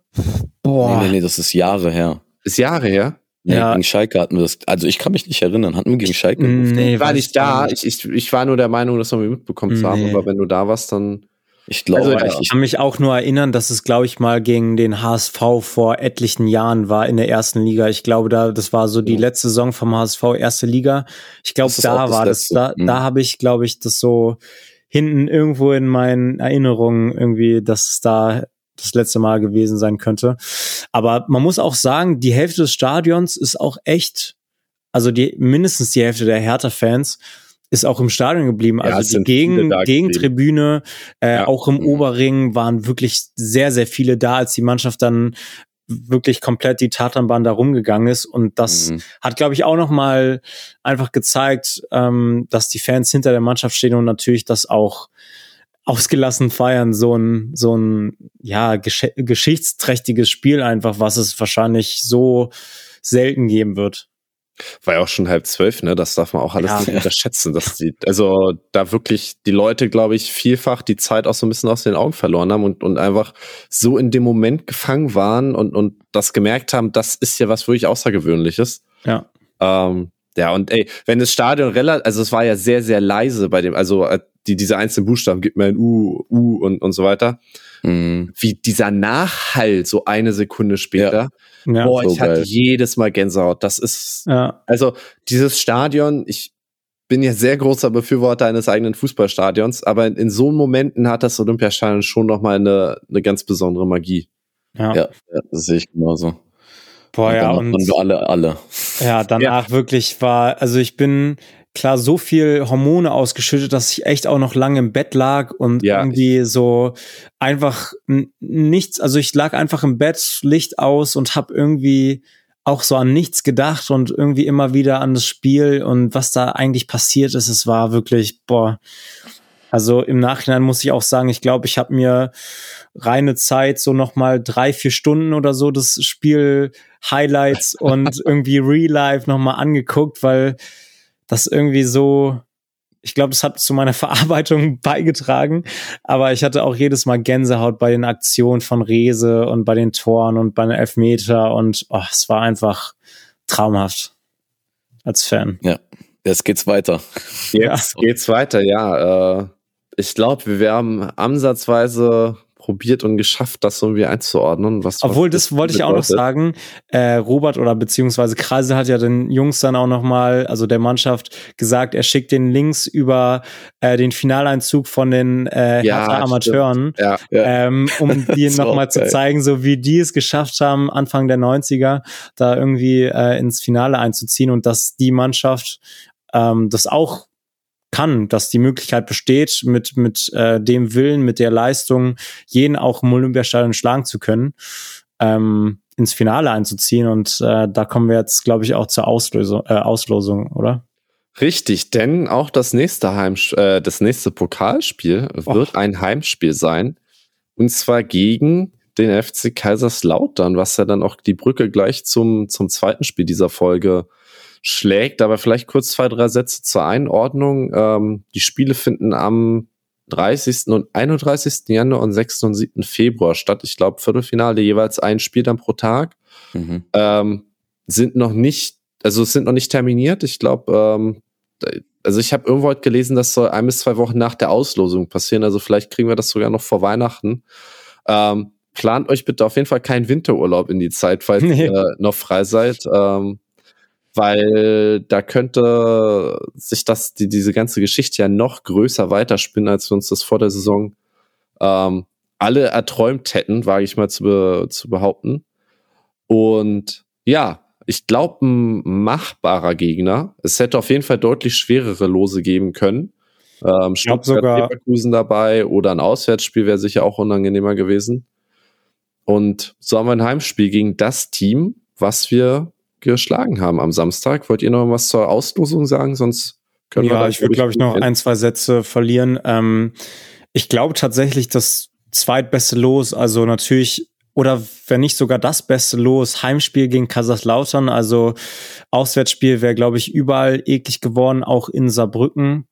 Ähm, aber dass wir jeden Gegner irgendwie auch ich sehe eigentlich auch, dass wir Chancen gehabt hätten gegen Stuttgart oder Leverkusen in einem besonderen Spiel, irgendwie Flutlicht im Olympiastadion, irgendwie da auch in die Verlängerung, vielleicht Elfmeterschießen, so, solche Gegner zu schlagen. Ähm, aber dass wir gegen Kaiserslautern ein Heimspiel haben, das ist natürlich erhöht unsere Chance ins Halbfinale zu kommen. Auf jeden Fall, dass es dann noch ein Heimspiel ist. Also ich bin sehr heiß und das wäre krass, wenn wir auch dann im Halb also wenn ich so vorgreife aus meiner Emotion jetzt heraus, äh, wenn wir dann sogar ein Halbfinal-Heimspiel haben, dann haben wir wirklich mit neben dem Auswärtsspiel in Jena einfach nur Heimspiele gehabt bis zum ja. Finale. Das wäre auf jeden Fall auch, auch. Ja. Und da ist halt auch die Frage, ich weiß nicht, wie das jetzt dann kommen sollte, aber im Falle eines Finaleinzugs, wie ist es dann mit der Auslosung von den Kurven? Weil ich kann mir sehr, sehr, sehr schwer vorstellen, dass wir nicht die Ostkurve bekommen ja, sollten. Kriegen wir. Ja, ja ich glaube, kriegen wir auch noch ausgehen. Aber, aber bevor wir da sind, ja, sind noch ist, da ist mindestens noch weit weg. zwei Spiele weg damit. Einfach, ja. Und äh, auch wenn wir gegen Kaiserslautern gewonnen haben, ähm, schlagen wir da vielleicht den Bogen, war das ja jetzt nicht unbedingt ein schönes Spiel. Was aber natürlich auch Gründe hat. Also ähm, wir können ja mal kurz auf die Terminierung eingehen. Das äh, dritte Spiel in, ich glaube, sechs Tagen, sieben Tagen. Das Elversberg, genau, war Sonntag, also wirklich Sonntag, Sonntag Mittwoch, ja. Samstag.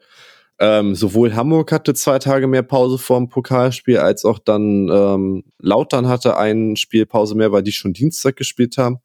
Für mich sowieso unverständlich, weil die Spiele am Sonntag in der zweiten Liga waren alles Vereine, die entweder gar nicht gespielt haben oder auch schon Dienstag und dafür ja. mussten sowohl mhm. Hamburg als auch wir am Samstag ran.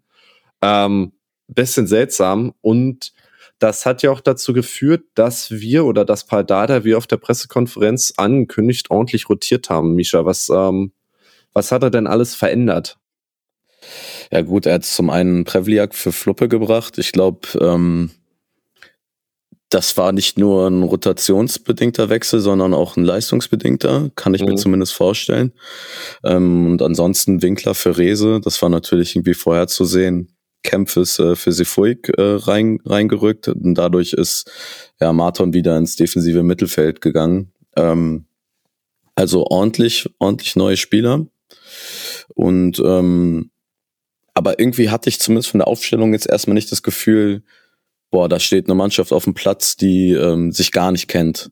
Das hat, das war jetzt nicht so mein Gefühl und ähm, und von daher gerade irgendwie ein Sharehand, der jetzt dann das dritte Spiel in Folge in der Startelf stand, ähm, ein Niederlechner, der sowieso gut drauf ist. Also da gab es schon so ein paar Achsen, die irgendwie noch dabei waren. Und ähm, mhm. von daher hätte ich nicht gedacht, dass wir ja, dass wir da irgendwie so so raus sind, sage ich mal. Ähm, aber ich weiß nicht, Benny, willst du vielleicht mit deinem ersten Aspekt anfangen? Ja, genau. Kurz nochmal für, für die Zuhörerinnen, das haben wir von gar nicht erwähnt. Äh, wir haben beschlossen, das Hamburg-Spiel aufgrund der, der Dramatik, wie ihr dann schon jetzt mitbekommen habt, in chronologischer Reihenfolge durchzugehen.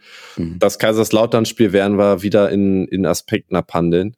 Kurze Aufstellung noch. Ich war tatsächlich überrascht, dass sowohl Dada als auch Clemens gestartet sind. Dada hat ja, ja eigentlich angekündigt, angekündigt Halbzeit für beide. Ähm, weiß nicht, warum er schlussendlich dann doch beide aufgestellt hat. Ähm, aber ja, zum, es hat sich jetzt ja keiner zum Glück langfristig äh, verletzt und jetzt hat man die Woche Regeneration und dann sowieso Winterpause. Von daher ist der, der Gamble da aufgegangen. Ähm, mein erster Aspekt ähm, ist tatsächlich, dass man gemerkt hat, dass die Mannschaft K.O. war. Also klar hat äh, keiner von denen, die, also, oder hat jemand durchgespielt aus der Startelf? Ja, Kabovnik und Kenny haben, glaube ich, aber der Großteil hat ja Clemens doch, aber auch. Clemens, ah, stimmt. Ja. ja. okay, dann doch gar nicht so wenige. Ähm, dass man aber, nee, glaube ich. Clemens wurde ausgewechselt. Echt? Ja, ja, aber der hatte ja. das Hamburg-Spiel durchgemacht.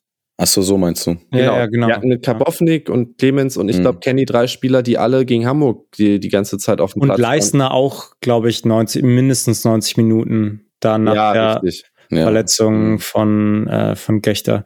Und was aber, ich ja. aber sagen muss, ich hatte nicht mal das Gefühl, dass die, dass die keine Körner mehr haben, dass die von der Kondition jetzt so viel schwächer sind, sondern einfach auch mental immer noch ja. ganz schön gefordert waren. Also, dass die auch einfach im Hinterkopf noch dieses Pokalspiel hatten.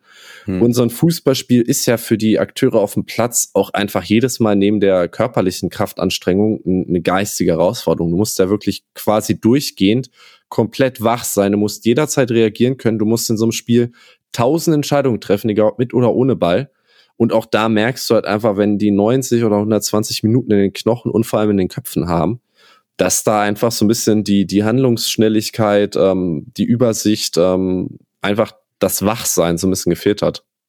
Ja, fand ich auch. Also neben diesen schweren Beinen waren echt viele Stockfehler dabei, viele Annahmen, die irgendwie versprungen sind. Natürlich der der Rasen in Kaiserslautern war jetzt auch nicht der beste auf dem Betze. Mhm. Aber ähm, ja, da waren so Fehler dabei von Dardai. Auch im Spielaufbau vertändelt er den Ball, wo es zu einer Chance von Boyd aus spitzen Winkel kommt.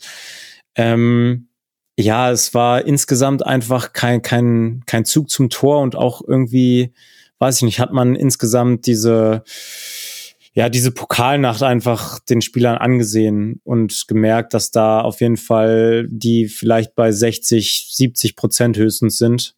Ähm, ja, aber ich muss auch sagen, Klar, Kaiserslautern besser im Spiel, wirkte ausgeruhter, ein bisschen fitter, aber die waren jetzt auch nicht so krass überlegen. Und da muss ich auch sagen, neben der Schiedsrichterlinie von Osmas, mhm. wo ich sowieso nicht verstehe, warum der uns noch pfeifen darf nach, nach der Aktion mit Jordan im Pokal. Ja, das ist schon mittlerweile so lang her. Und ich, ich würde ihm da auch zugestehen, dass er jetzt in den vier, fünf ja. Jahren sich irgendwie entwickelt hat und Fortschritt doch als Schiri macht. Aber klar, das Spiel, ich weiß nicht, ob, ob wir da vielleicht nachher nochmal gesondert drüber sprechen wollen, aber das war wirklich gar keine gute Schiedsrichter. Nee, genau. Und dann auch, ach, das hat mich so aufgeregt, vielleicht kommen wir auch noch dazu, aber der Kommentator war wirklich so, der hat gefühlt Kaiserslautern die ganze Zeit gepusht, als würden die jetzt gerade irgendwie Tiki-Taka spielen und uns an die Wand spielen mit Hochkarätern äh, en masse und minütlich irgendwie so, keine Ahnung, die Hochkaräter rausspielen. Aber so war es ja nicht. Klar, das Tor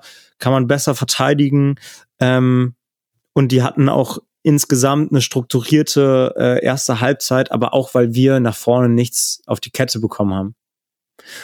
Ja, und da würde ich, glaube ich, also mein Aspekt, der nächste, war einfach, ja, die, die fehlende ja, eigentlich hat es alles, ist es alles zusammen, ne? Also einfach kein Offensivspiel. So, wir hatten keine, keine Kombination. Man hat sehr, sehr gemerkt, dass Rese einfach fehlt, dass Rese der Motor der Mannschaft, der Offensive ist und das darf in Zukunft, muss man auch kritisieren, darf das nicht sein. Und da fehlt auch ganz klar ein Palko Dardai, ein Duziak, ein Masa, ein Benze Dardai, ähm, die eine gewisse Kreativität noch ins Spiel bringen. Und das hat man in der ersten Halbzeit gesehen, neben der Regeneration, die gefehlt hat, auch ja einfach keine, kein, kein ja, Spiel nach vorne gehabt, kein Offensivspiel. Mhm. Das kann ich eigentlich nur unterstreichen, ja. Also ich meine, einmal noch zu, zum Aspekt von, von dir, Benny. Ich war auch leer. Ich hatte auch mental mhm. Probleme, dieses Spiel zu gucken, weil ich immer noch mit dem Kopf im, im, im Achtelfinale war und im Pokal. Ähm, von daher will ich gar nicht wissen, wie es, in, wie es in den Köpfen von den Spielern aussah, die halt das Spiel spielen mussten. Das ist schon mal Punkt eins. Ich konnte das gut nachvollziehen. Ähm, und ähm, ja, Marco, das stimmt. Irgendwie die Abhängigkeit von Rese ist absurd. Und das Komische daran ist, wir haben mit Scherhand, Winkler ähm, Spieler, die von der Qualität her ja voll diese Abhängigkeit eigentlich ähm, aufwiegen müssten. Ja, das sind nicht irgendwie ja Spieler, die die das ähm, die die die ja was wie soll ich das sagen, die nichts können, die noch super viel zu lernen haben, aber ähm, sie sind letztendlich vielleicht noch einen Ticken zu jung und ähm, zu unkonstant und lassen sich von ja kleinen, ähm, sag ich mal, ja, von kleinen Situationen noch mehr verunsichern, als es halt ein Rese tut. Und das ähm, merkt man dann in Situationen, wo man halt vielleicht doch mal ein bisschen mehr über den Charakter gehen muss, ähm, um halt sich auf dieses Spiel zu konzentrieren. Und da ist die Abhängigkeit auf jeden Fall groß. Ja, das ist halt schade, weil ich so ein Derry sehr sehr mag einfach irgendwie. Ich habe sehr viel Sympathie mm, für den. Und ähm, der hat ja auch gezeigt gegen Elversberg, was er kann und dass er eine gewisse ja, auch Würze ins Spiel bringen kann, auch mit der, mit der Vorarbeit zum 5-1, äh, mit den Übersteiger zieht zur Grundlinie mit seiner Geschwindigkeit, mit seiner Ballbehandlung, mhm. dass er da immer wieder Leute aussteigen lassen kann. Aber das war, hat halt irgendwie auch gegen HSV schon ein bisschen gefehlt. Nicht so sehr wie gegen Kaiserslautern, aber gegen Kaiserslautern war wirklich Winkler und Scherhand, die waren komplett abgemeldet und das ist ein bisschen schade, weil wir auch wissen, was die für Qualitäten haben und klar wird es wahrscheinlich auch einfach eine Kette von äh, Faktoren mit sich bringen, äh, die dazu führen, dass die auch abgemeldet waren im Spiel. Aber ja, ich habe mir auch ein bisschen mehr erhofft und erwartet in dem Spiel von denen. Ja. Gut, Misha, dein erster Aspekt, du hast jetzt euch noch keinen eigenen genannt. Ja, Gerne ähm, genau. Ich würde sagen, auf der, ähm, ja, mein nächster Aspekt ist, wir sind zwar abhängig von, äh, von Rese und, äh, und haben irgendwie formschwache Spieler auf der einen Seite, aber wir haben halt auch jemand wie Niederlechner, der äh, ja. gefühlt in der Form seines Lebens ist. Ähm, und das ist mein, mein nächster Aspekt, dass der einfach jetzt schon über Spiele, also ne, irgendwie, ich weiß nicht, das, wie viele Spiele in Folge, der jetzt wirklich ein gutes, gutes Spiel macht und das ist, dass er der Mannschaft auch da wieder gut getan hat. Und ähm, ja, du machst so einen Fallrückzieher nicht, wenn du äh, fünf Spiele nicht getroffen hast und die, die Bude halt die ganze Zeit nicht machst, wie, wie es bei ihm ganz lange war. Und ich glaube, dass du halt so eine Spieler in dem Moment brauchst und dass es dieses Spiel auch gebraucht hat und die Mannschaft gebraucht hat, dass du mal ja etwas machst ähm, in einer Situation, womit niemand rechnet und dass das der Mannschaft dann halt auch den Push gegeben hat, den Schwung gegeben hat, dann irgendwie zu sehen, okay, hier geht eigentlich noch was, wir können ja kicken alle. Ähm, und deswegen würde ich sagen, ähm, ja, Props an, an Niederlechner für dieses unfassbare Tor. Das war wirklich technisch sehr anspruchsvoll und ähm, das hat der Mannschaft einfach viel gegeben. Vor allem ja auch direkt nach der Pause, ne? Das heißt, du kommst ja. da wirklich aus der Kabine, hast dir viel vorgenommen, triffst sofort. Das, das setzt ja auch den, den Ton für die gesamte Halbzeit dann sofort. Ähm, und ja, war wieder nach einem Rese-Einwurf, ne? Also äh, Rese-Einwurf und Kenny Vorlage. Kenny, Kenny Vorarbeit, ja. richtig. Also ähm, ist echt gut, dass das jetzt zur, zum, zur zweiten Hälfte der Hinrunde ähm, Spieler wie halt Flo, wie John Joe ihre Form da finden weil so sehr du von Rese abhängig bist, jedes Spiel so alleine ähm, gewinnen wie in, gegen Hamburg, das wird er auch nicht schaffen und ähm, wäre auch viel zu viel erwartet ja, ja. von einem einzelnen Spieler und wäre auch nicht im Sinne des Sports, der doch irgendwo ein Mannschaftssport ist, aber dass du da mittlerweile echt äh, übers ganze Feld verteilt so eine gewisse Achse, die doch aufbaust, ähm, tut dieser Mannschaft, glaube ich, sehr, sehr gut. Ja, zumal, also das, äh, das Tor von Niederlechner, das war wirklich einfach auch zum Einrahmen. Und das auch nochmal, das, äh, ich hatte Geburtstag am Samstag. Also Hertha hat mir eine, die perfekte Woche geschenkt, ein perfektes Wochenende. Und dann ist natürlich, bin ich heute Morgen am Montag mit einem Lächeln aufgewacht. Ich glaube lange nicht mehr zum, zum Wochenstart. Nee, aber das Tor, boah, also wie er da in der Luft steht und den wirklich fast in den Giebel, äh, also unhaltbar irgendwie ähm, für, für den Torwart ins Tor unterbringt, das war schon, da, da sieht man halt auch die Klasse von Niederlechner. Also nicht jeder kann so akrobatisch dann äh, das, den Ball perfekt treffen. Ähm, und der Kommentator war auch irgendwie so, von wegen, äh, dass das Tor von, äh, von Kaiserslautern genauso war, obwohl ich da sagen muss, ja, Touré ist da auch mit dem irgendwie akrobatisch unterwegs, aber die, ähm, den macht man eher als, als das Tor von Niederlechner.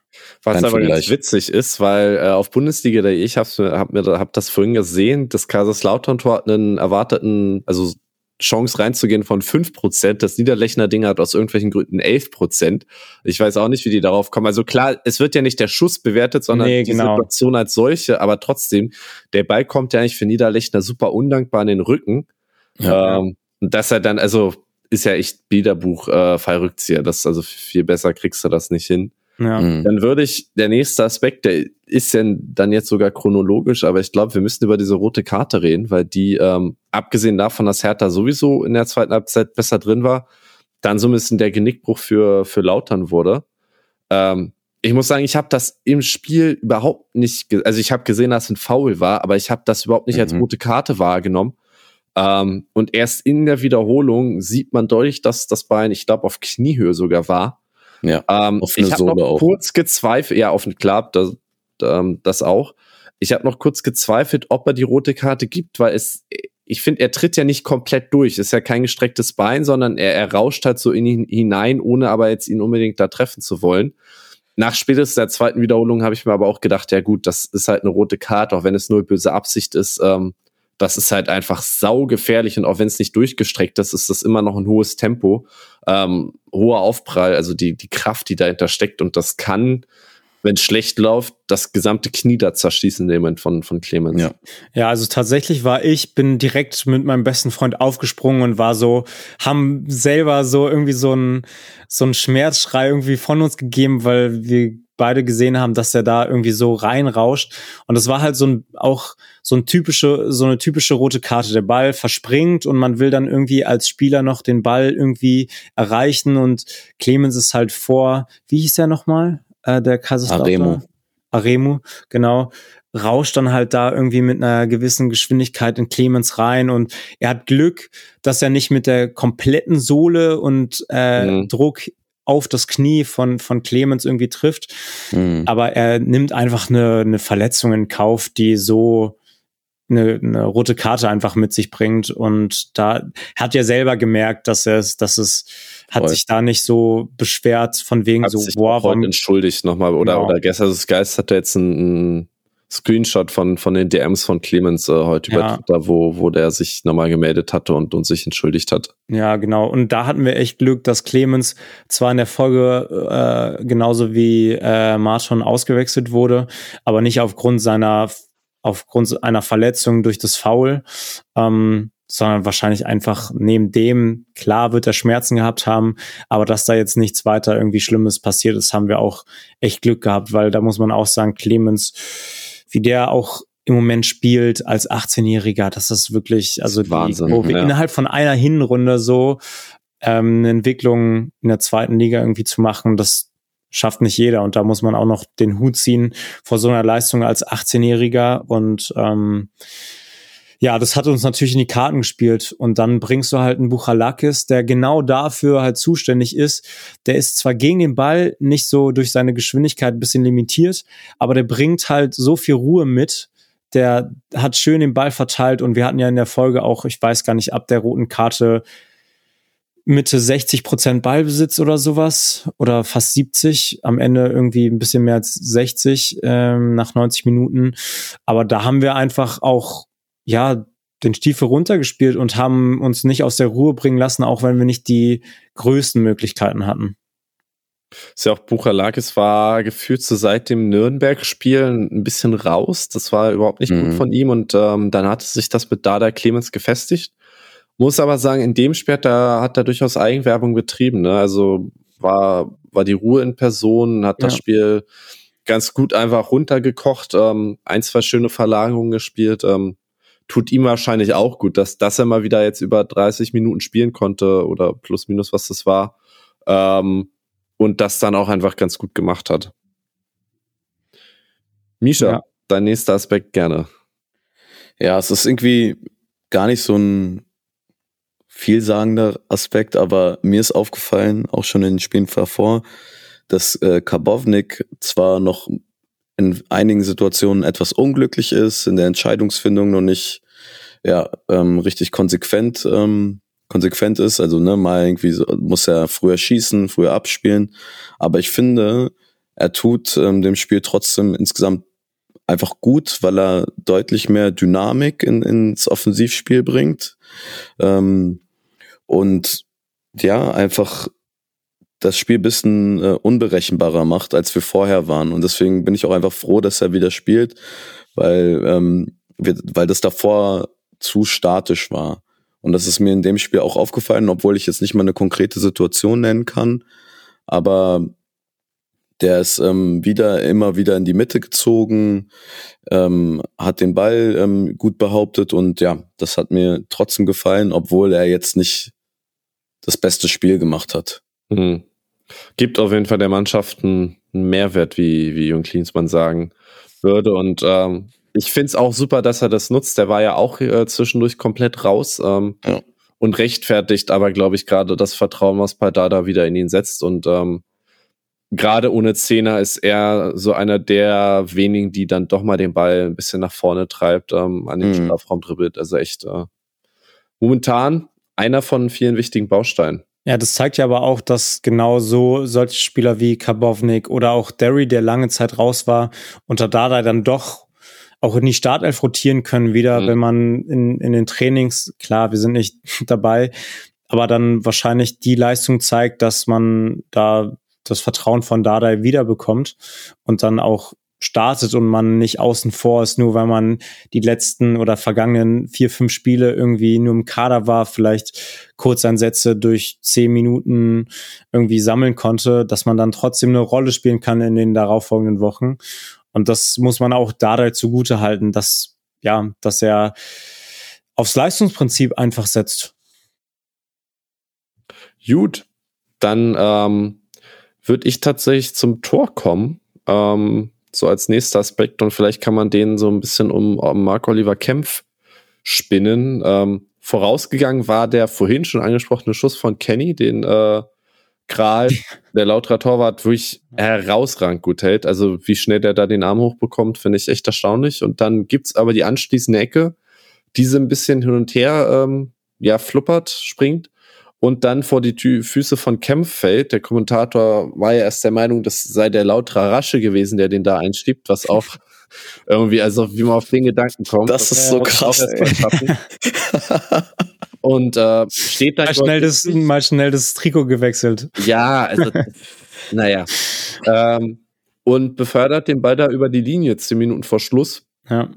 Ich würde sagen, im, im Rahmen der zweiten Halbzeit äh, hoch verdient, weil wirklich von Lautern sehr wenig kam, ab der roten Karte eigentlich gar nichts mehr.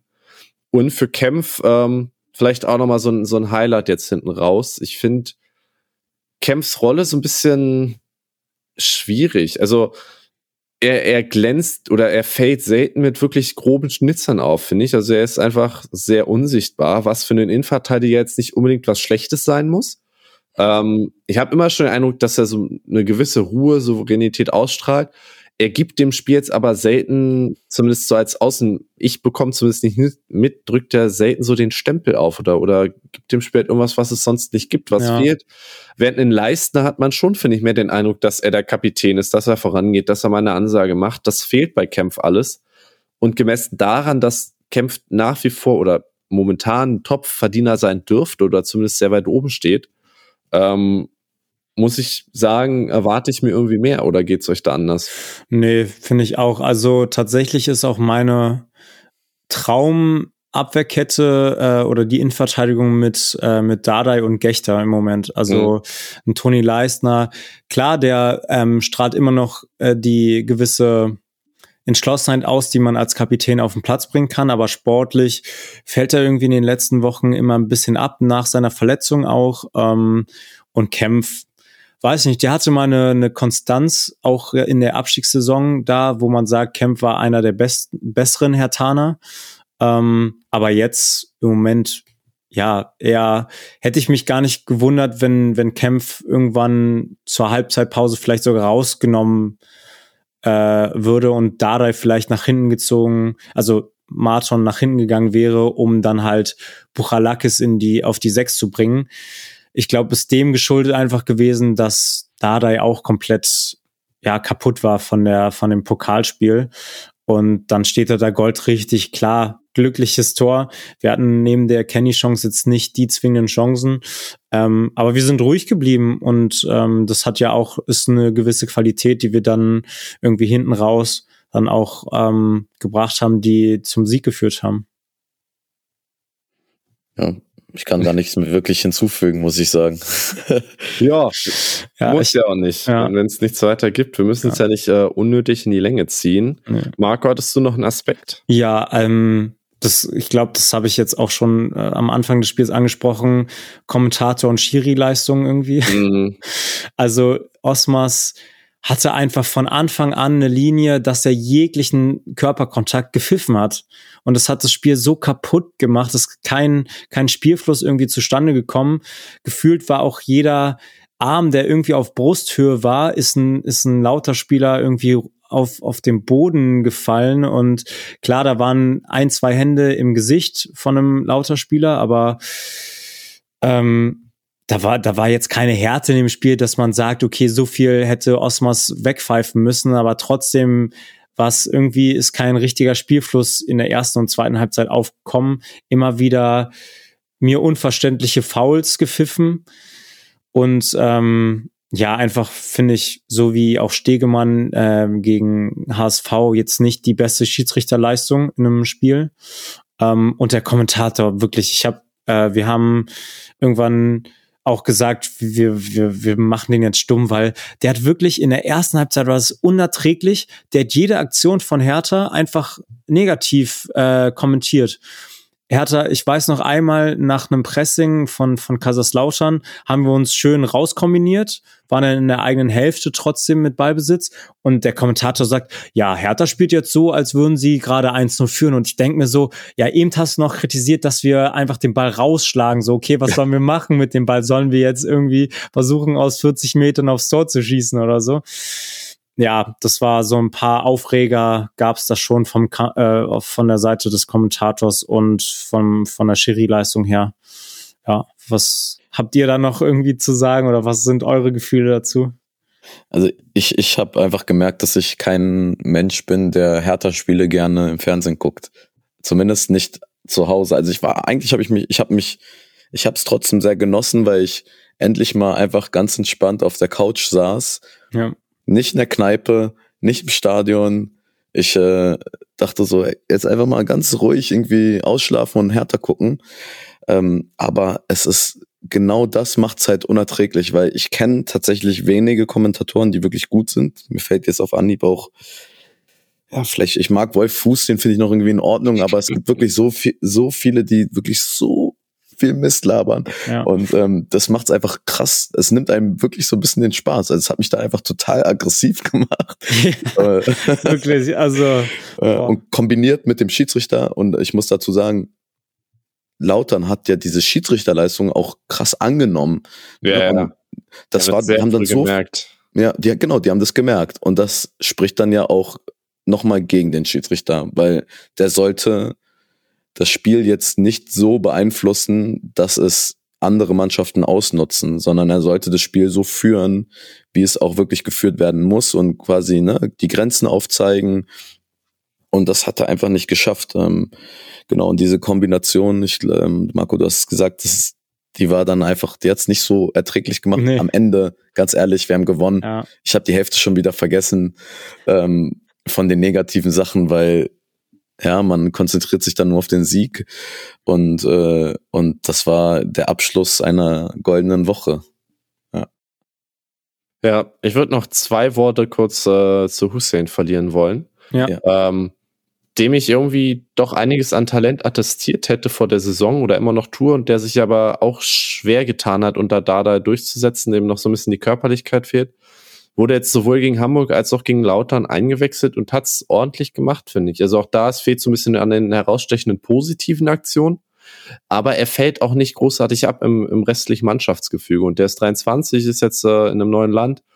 Ich kann mir vorstellen, dass er über die nächsten ein, zwei Jahre so ein ganz durchschnittlicher im positiven Sinne gemeinter Spieler verehrter wird. Und ähm, das, ich, ich finde es immer ganz, ganz cool, so über die Saison eine Entwicklung zu verfolgen. Und das ist vor allem bei ihm jemand, der, der so irgendwie überhaupt nicht zum Zuge kommt und jetzt Stück für Stück reingeführt wird von Dada. Finde ich einfach ganz gut.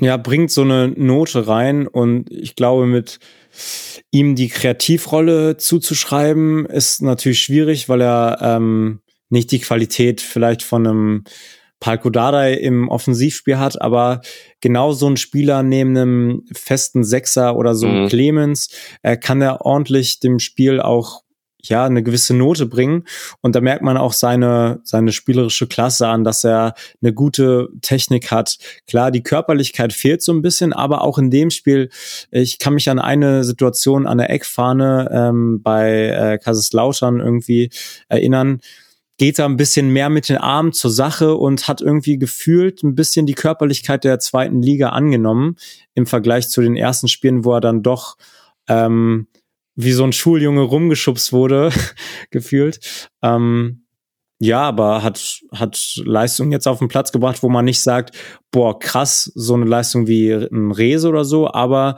ähm, ja, kann man auf jeden Fall eine positive Entwicklung äh, verbuchen jetzt in den vergangenen Wochen. Und so kann es dann auch weitergehen und hoffentlich dann auch mit ja, einer gewissen Torbeteiligung dann vielleicht auch ähm, im Offensivspiel. Das wäre natürlich dann perfekt. Ja. Luti. Schließe ich mich an. Dann haben wir zu dem Spiel gar nicht mehr so viel zu sagen. War nicht schön, ähm, aber ich glaube, nach dem Pokalfight und dem dritten Spiel in sechs Tagen kann man das alles ähm, ganz gut verschmerzen. Am Ende zählt da der Sieg und dann redet da ein paar Wochen bis Monaten noch niemand mehr über das Spiel. Worüber wir jetzt noch reden wollen, über welches Spiel, ist das kommende. Am Wochenende wird wieder Fußball gespielt. Wer macht ja. das Rennen? Ich weiß gar nicht, wer spielt denn überhaupt? Ja, Hertha spielt. Und zwar schon wieder zu Hause. Und zwar gegen den, ich glaube, Tabellenletzten oder vorletzten letzten. VfL, letzten VfL, VfL Osnabrück aus der dritten Liga aufgestiegen im Sommer. Sicher erwartbar, ähm, jetzt, also, dass die da unten im Abstiegskampf mitmischen dürfte, die wenigsten überraschen. Aber haben St. Pauli am letzten Wochenende den bisher unbestrittenen Tabellenführer und der generell, glaube ich, als spielstärksten eingeschätzten Mannschaft dieser Liga einen Punkt abgetrotzt. Wird das ein Selbstläufer, Misha, oder muss man da doch mehr Respekt zollen, als man vielleicht vor dem Pauli-Spiel noch erwartet hätte? Ja, also ich glaube, man hat definitiv, es hat einem definitiv ähm, nochmal gezeigt, dass man die halt nicht unterschätzen darf. Ich glaube aber, dass dieser Punkt vielleicht für Hertha gar nicht so unwichtig ist, denn vielleicht hätte man sie sonst zu doll unterschätzt, auch gerade die Mannschaft. Und jetzt weiß man halt, okay, da müssen wir schon aufpassen. Da kommt eine Mannschaft, die ähm, mit unter unter äh, Tobias Schweinsteiger, der ist ja jetzt nicht mehr Trainer, ne? Aber die haben eigentlich einen guten einen guten Ball gespielt vorher.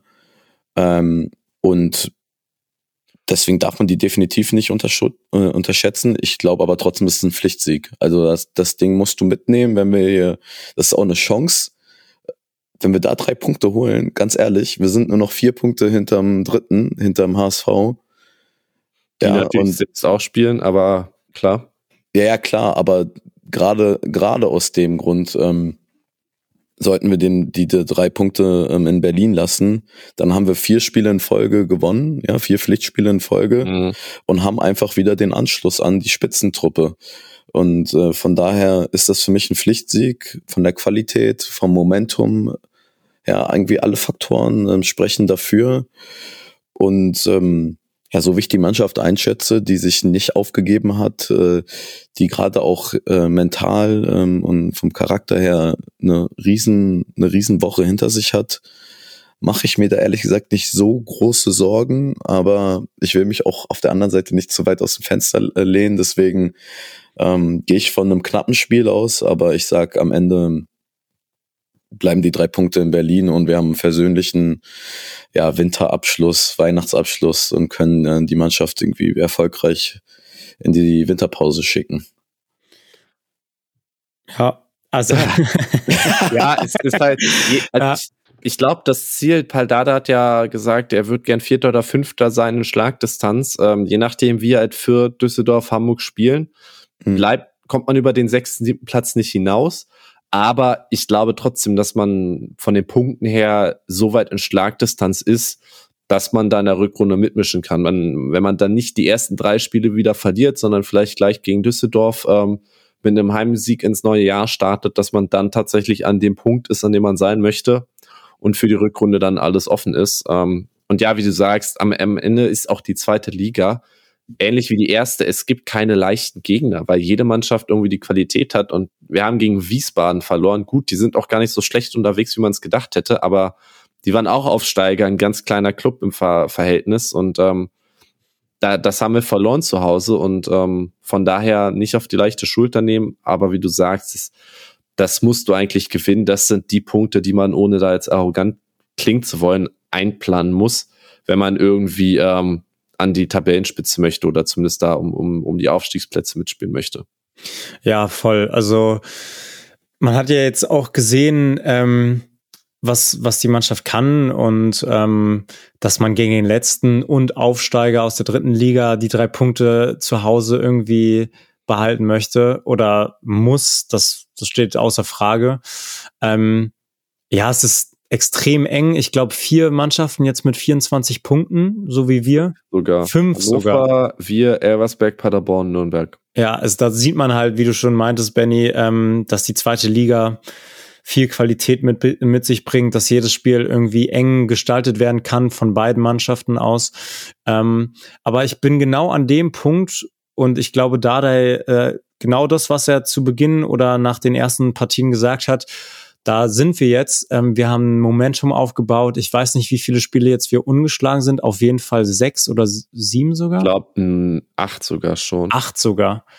Das ist also, also viel. Und, und du könntest halt ungeschlagen in die Winterpause gehen. Das auch. Lange Strecke. Genau. Und dieses Gefühl einfach von so einer ähm, gewissen, ja, einfach Selbstvertrauen, was wir tanken durch die Spiele und in der Mannschaft, was ich für ein Gefühl nach dem Pokalspiel, jetzt nach dem Kampfspiel ähm, auf dem Betze, was wir für uns äh, ja einfach entscheiden konnten. Dass wir in der Mannschaft jetzt sowas haben, wenn wir jetzt gewinnen, dann haben wir Anschluss nach oben und mit der, mit dem Rückrundenstart können wir halt da wirklich angreifen und dann können wir uns da oben festsetzen und genau das ist die perfekte Ausgangslage für die Rückrunde, wenn wir das Spiel gewinnen und ähm, ja, ich erwarte da auch drei Punkte. Ich, ich habe ein 2-0 im Gefühl, dass wir da 2-0 den frühes Tor und dann das 2-0 machen und dann hoffentlich nichts anbrennen lassen, hinten hinaus, äh, hinten raus. Aber ja, das müssen drei Punkte sein und dann sind alle glücklich und haben besinnliches äh, Weihnachtsfest und können dann in die Rückrunde mit neuer Kraft und Motivation starten. Und im zentralen Mittelfeld. ja, also offensive Mittelfeld, ne? Ja. Da kommen ja nochmal einige zurück in der Winterpause. Ja, ähm, schön. Ich glaube, wir werden in der Hinsicht echt nur stärker. Ja. Gut. Dann sind wir doch aber, ähm, glaube ich, ganz gut durchgekommen mit den beiden Spielen, auch ohne Marc, ohne Lukas. Wenn ihr wollt, könnt ihr gerne noch äh, jeweils einen Song auf die Playlist setzen. Und ansonsten würde ich uns dann rausschmeißen. Ich habe jetzt ja. doch keinen mehr. Ja, ich habe jetzt ich, ich habe auch ja. Ich meinte, ja, spontan könnte ich vielleicht noch einen aus dem Hut ziehen, aber nee, äh, würde mir jetzt keinen passender auf ja, spontan einfallen. Ist ja auch kein Muss. Dann bedanke ich mich sehr herzlich bei euch beiden. Ähm, auch, dass ihr da jetzt so spontan mit mir Vorlieb genommen habt. Ähm, hat mir großen Spaß gemacht. Frohe Weihnachten müssen wir noch nicht wünschen. Ich glaube, nee. es kommt noch eine Folge nach dem Osnabrück-Spiel. Und von daher, ja, eine schöne Restwoche. Genießt ja, erstmal da auch noch, äh, da auch noch mal an dich Lob, Benny, also dass du jetzt die Rolle des Moderators so äh, übernommen hast. Also ich glaube, ähm, äh, dafür, ich weiß nicht, gab es schon mal so eine Folge, wo, wo beide ausgefallen sind und jemand einspringen musste? Oder also, eingesprungen ist? Ich höre den Podcast jetzt auch nicht seit sieben oder acht Jahren schon, ähm, aber ich erinnere mich an keine Folge, wo, wo keiner der beiden dabei war. Ja, ja also deswegen da auch nochmal Chapeau. Und dass es dann irgendwie so spontan auch so geklappt hat, weil der Ausfall von Marc war jetzt heute Morgen ähm, dann fest. Also von daher ja, hoffe ich, dass, dass ihr das als Hörer und Hörerin dann auch äh, so ja, schätzt und äh, ja, das eine schöne Folge für euch war. Props. Ja, dann vielen Dank. Und ja, genießt, genießt die Zeit. Ähm, ich glaube, es gab viele Jahre, war es nicht mehr so angenehm, Hertha-Fan zu sein. Und dann hören wir, beziehungsweise hört ihr ähm, Marc in der nächsten Folge wieder und wer auch immer da als Gast dann mit dabei ist. Und ja, hau hier in die Runde. Hau hier. Hau hier.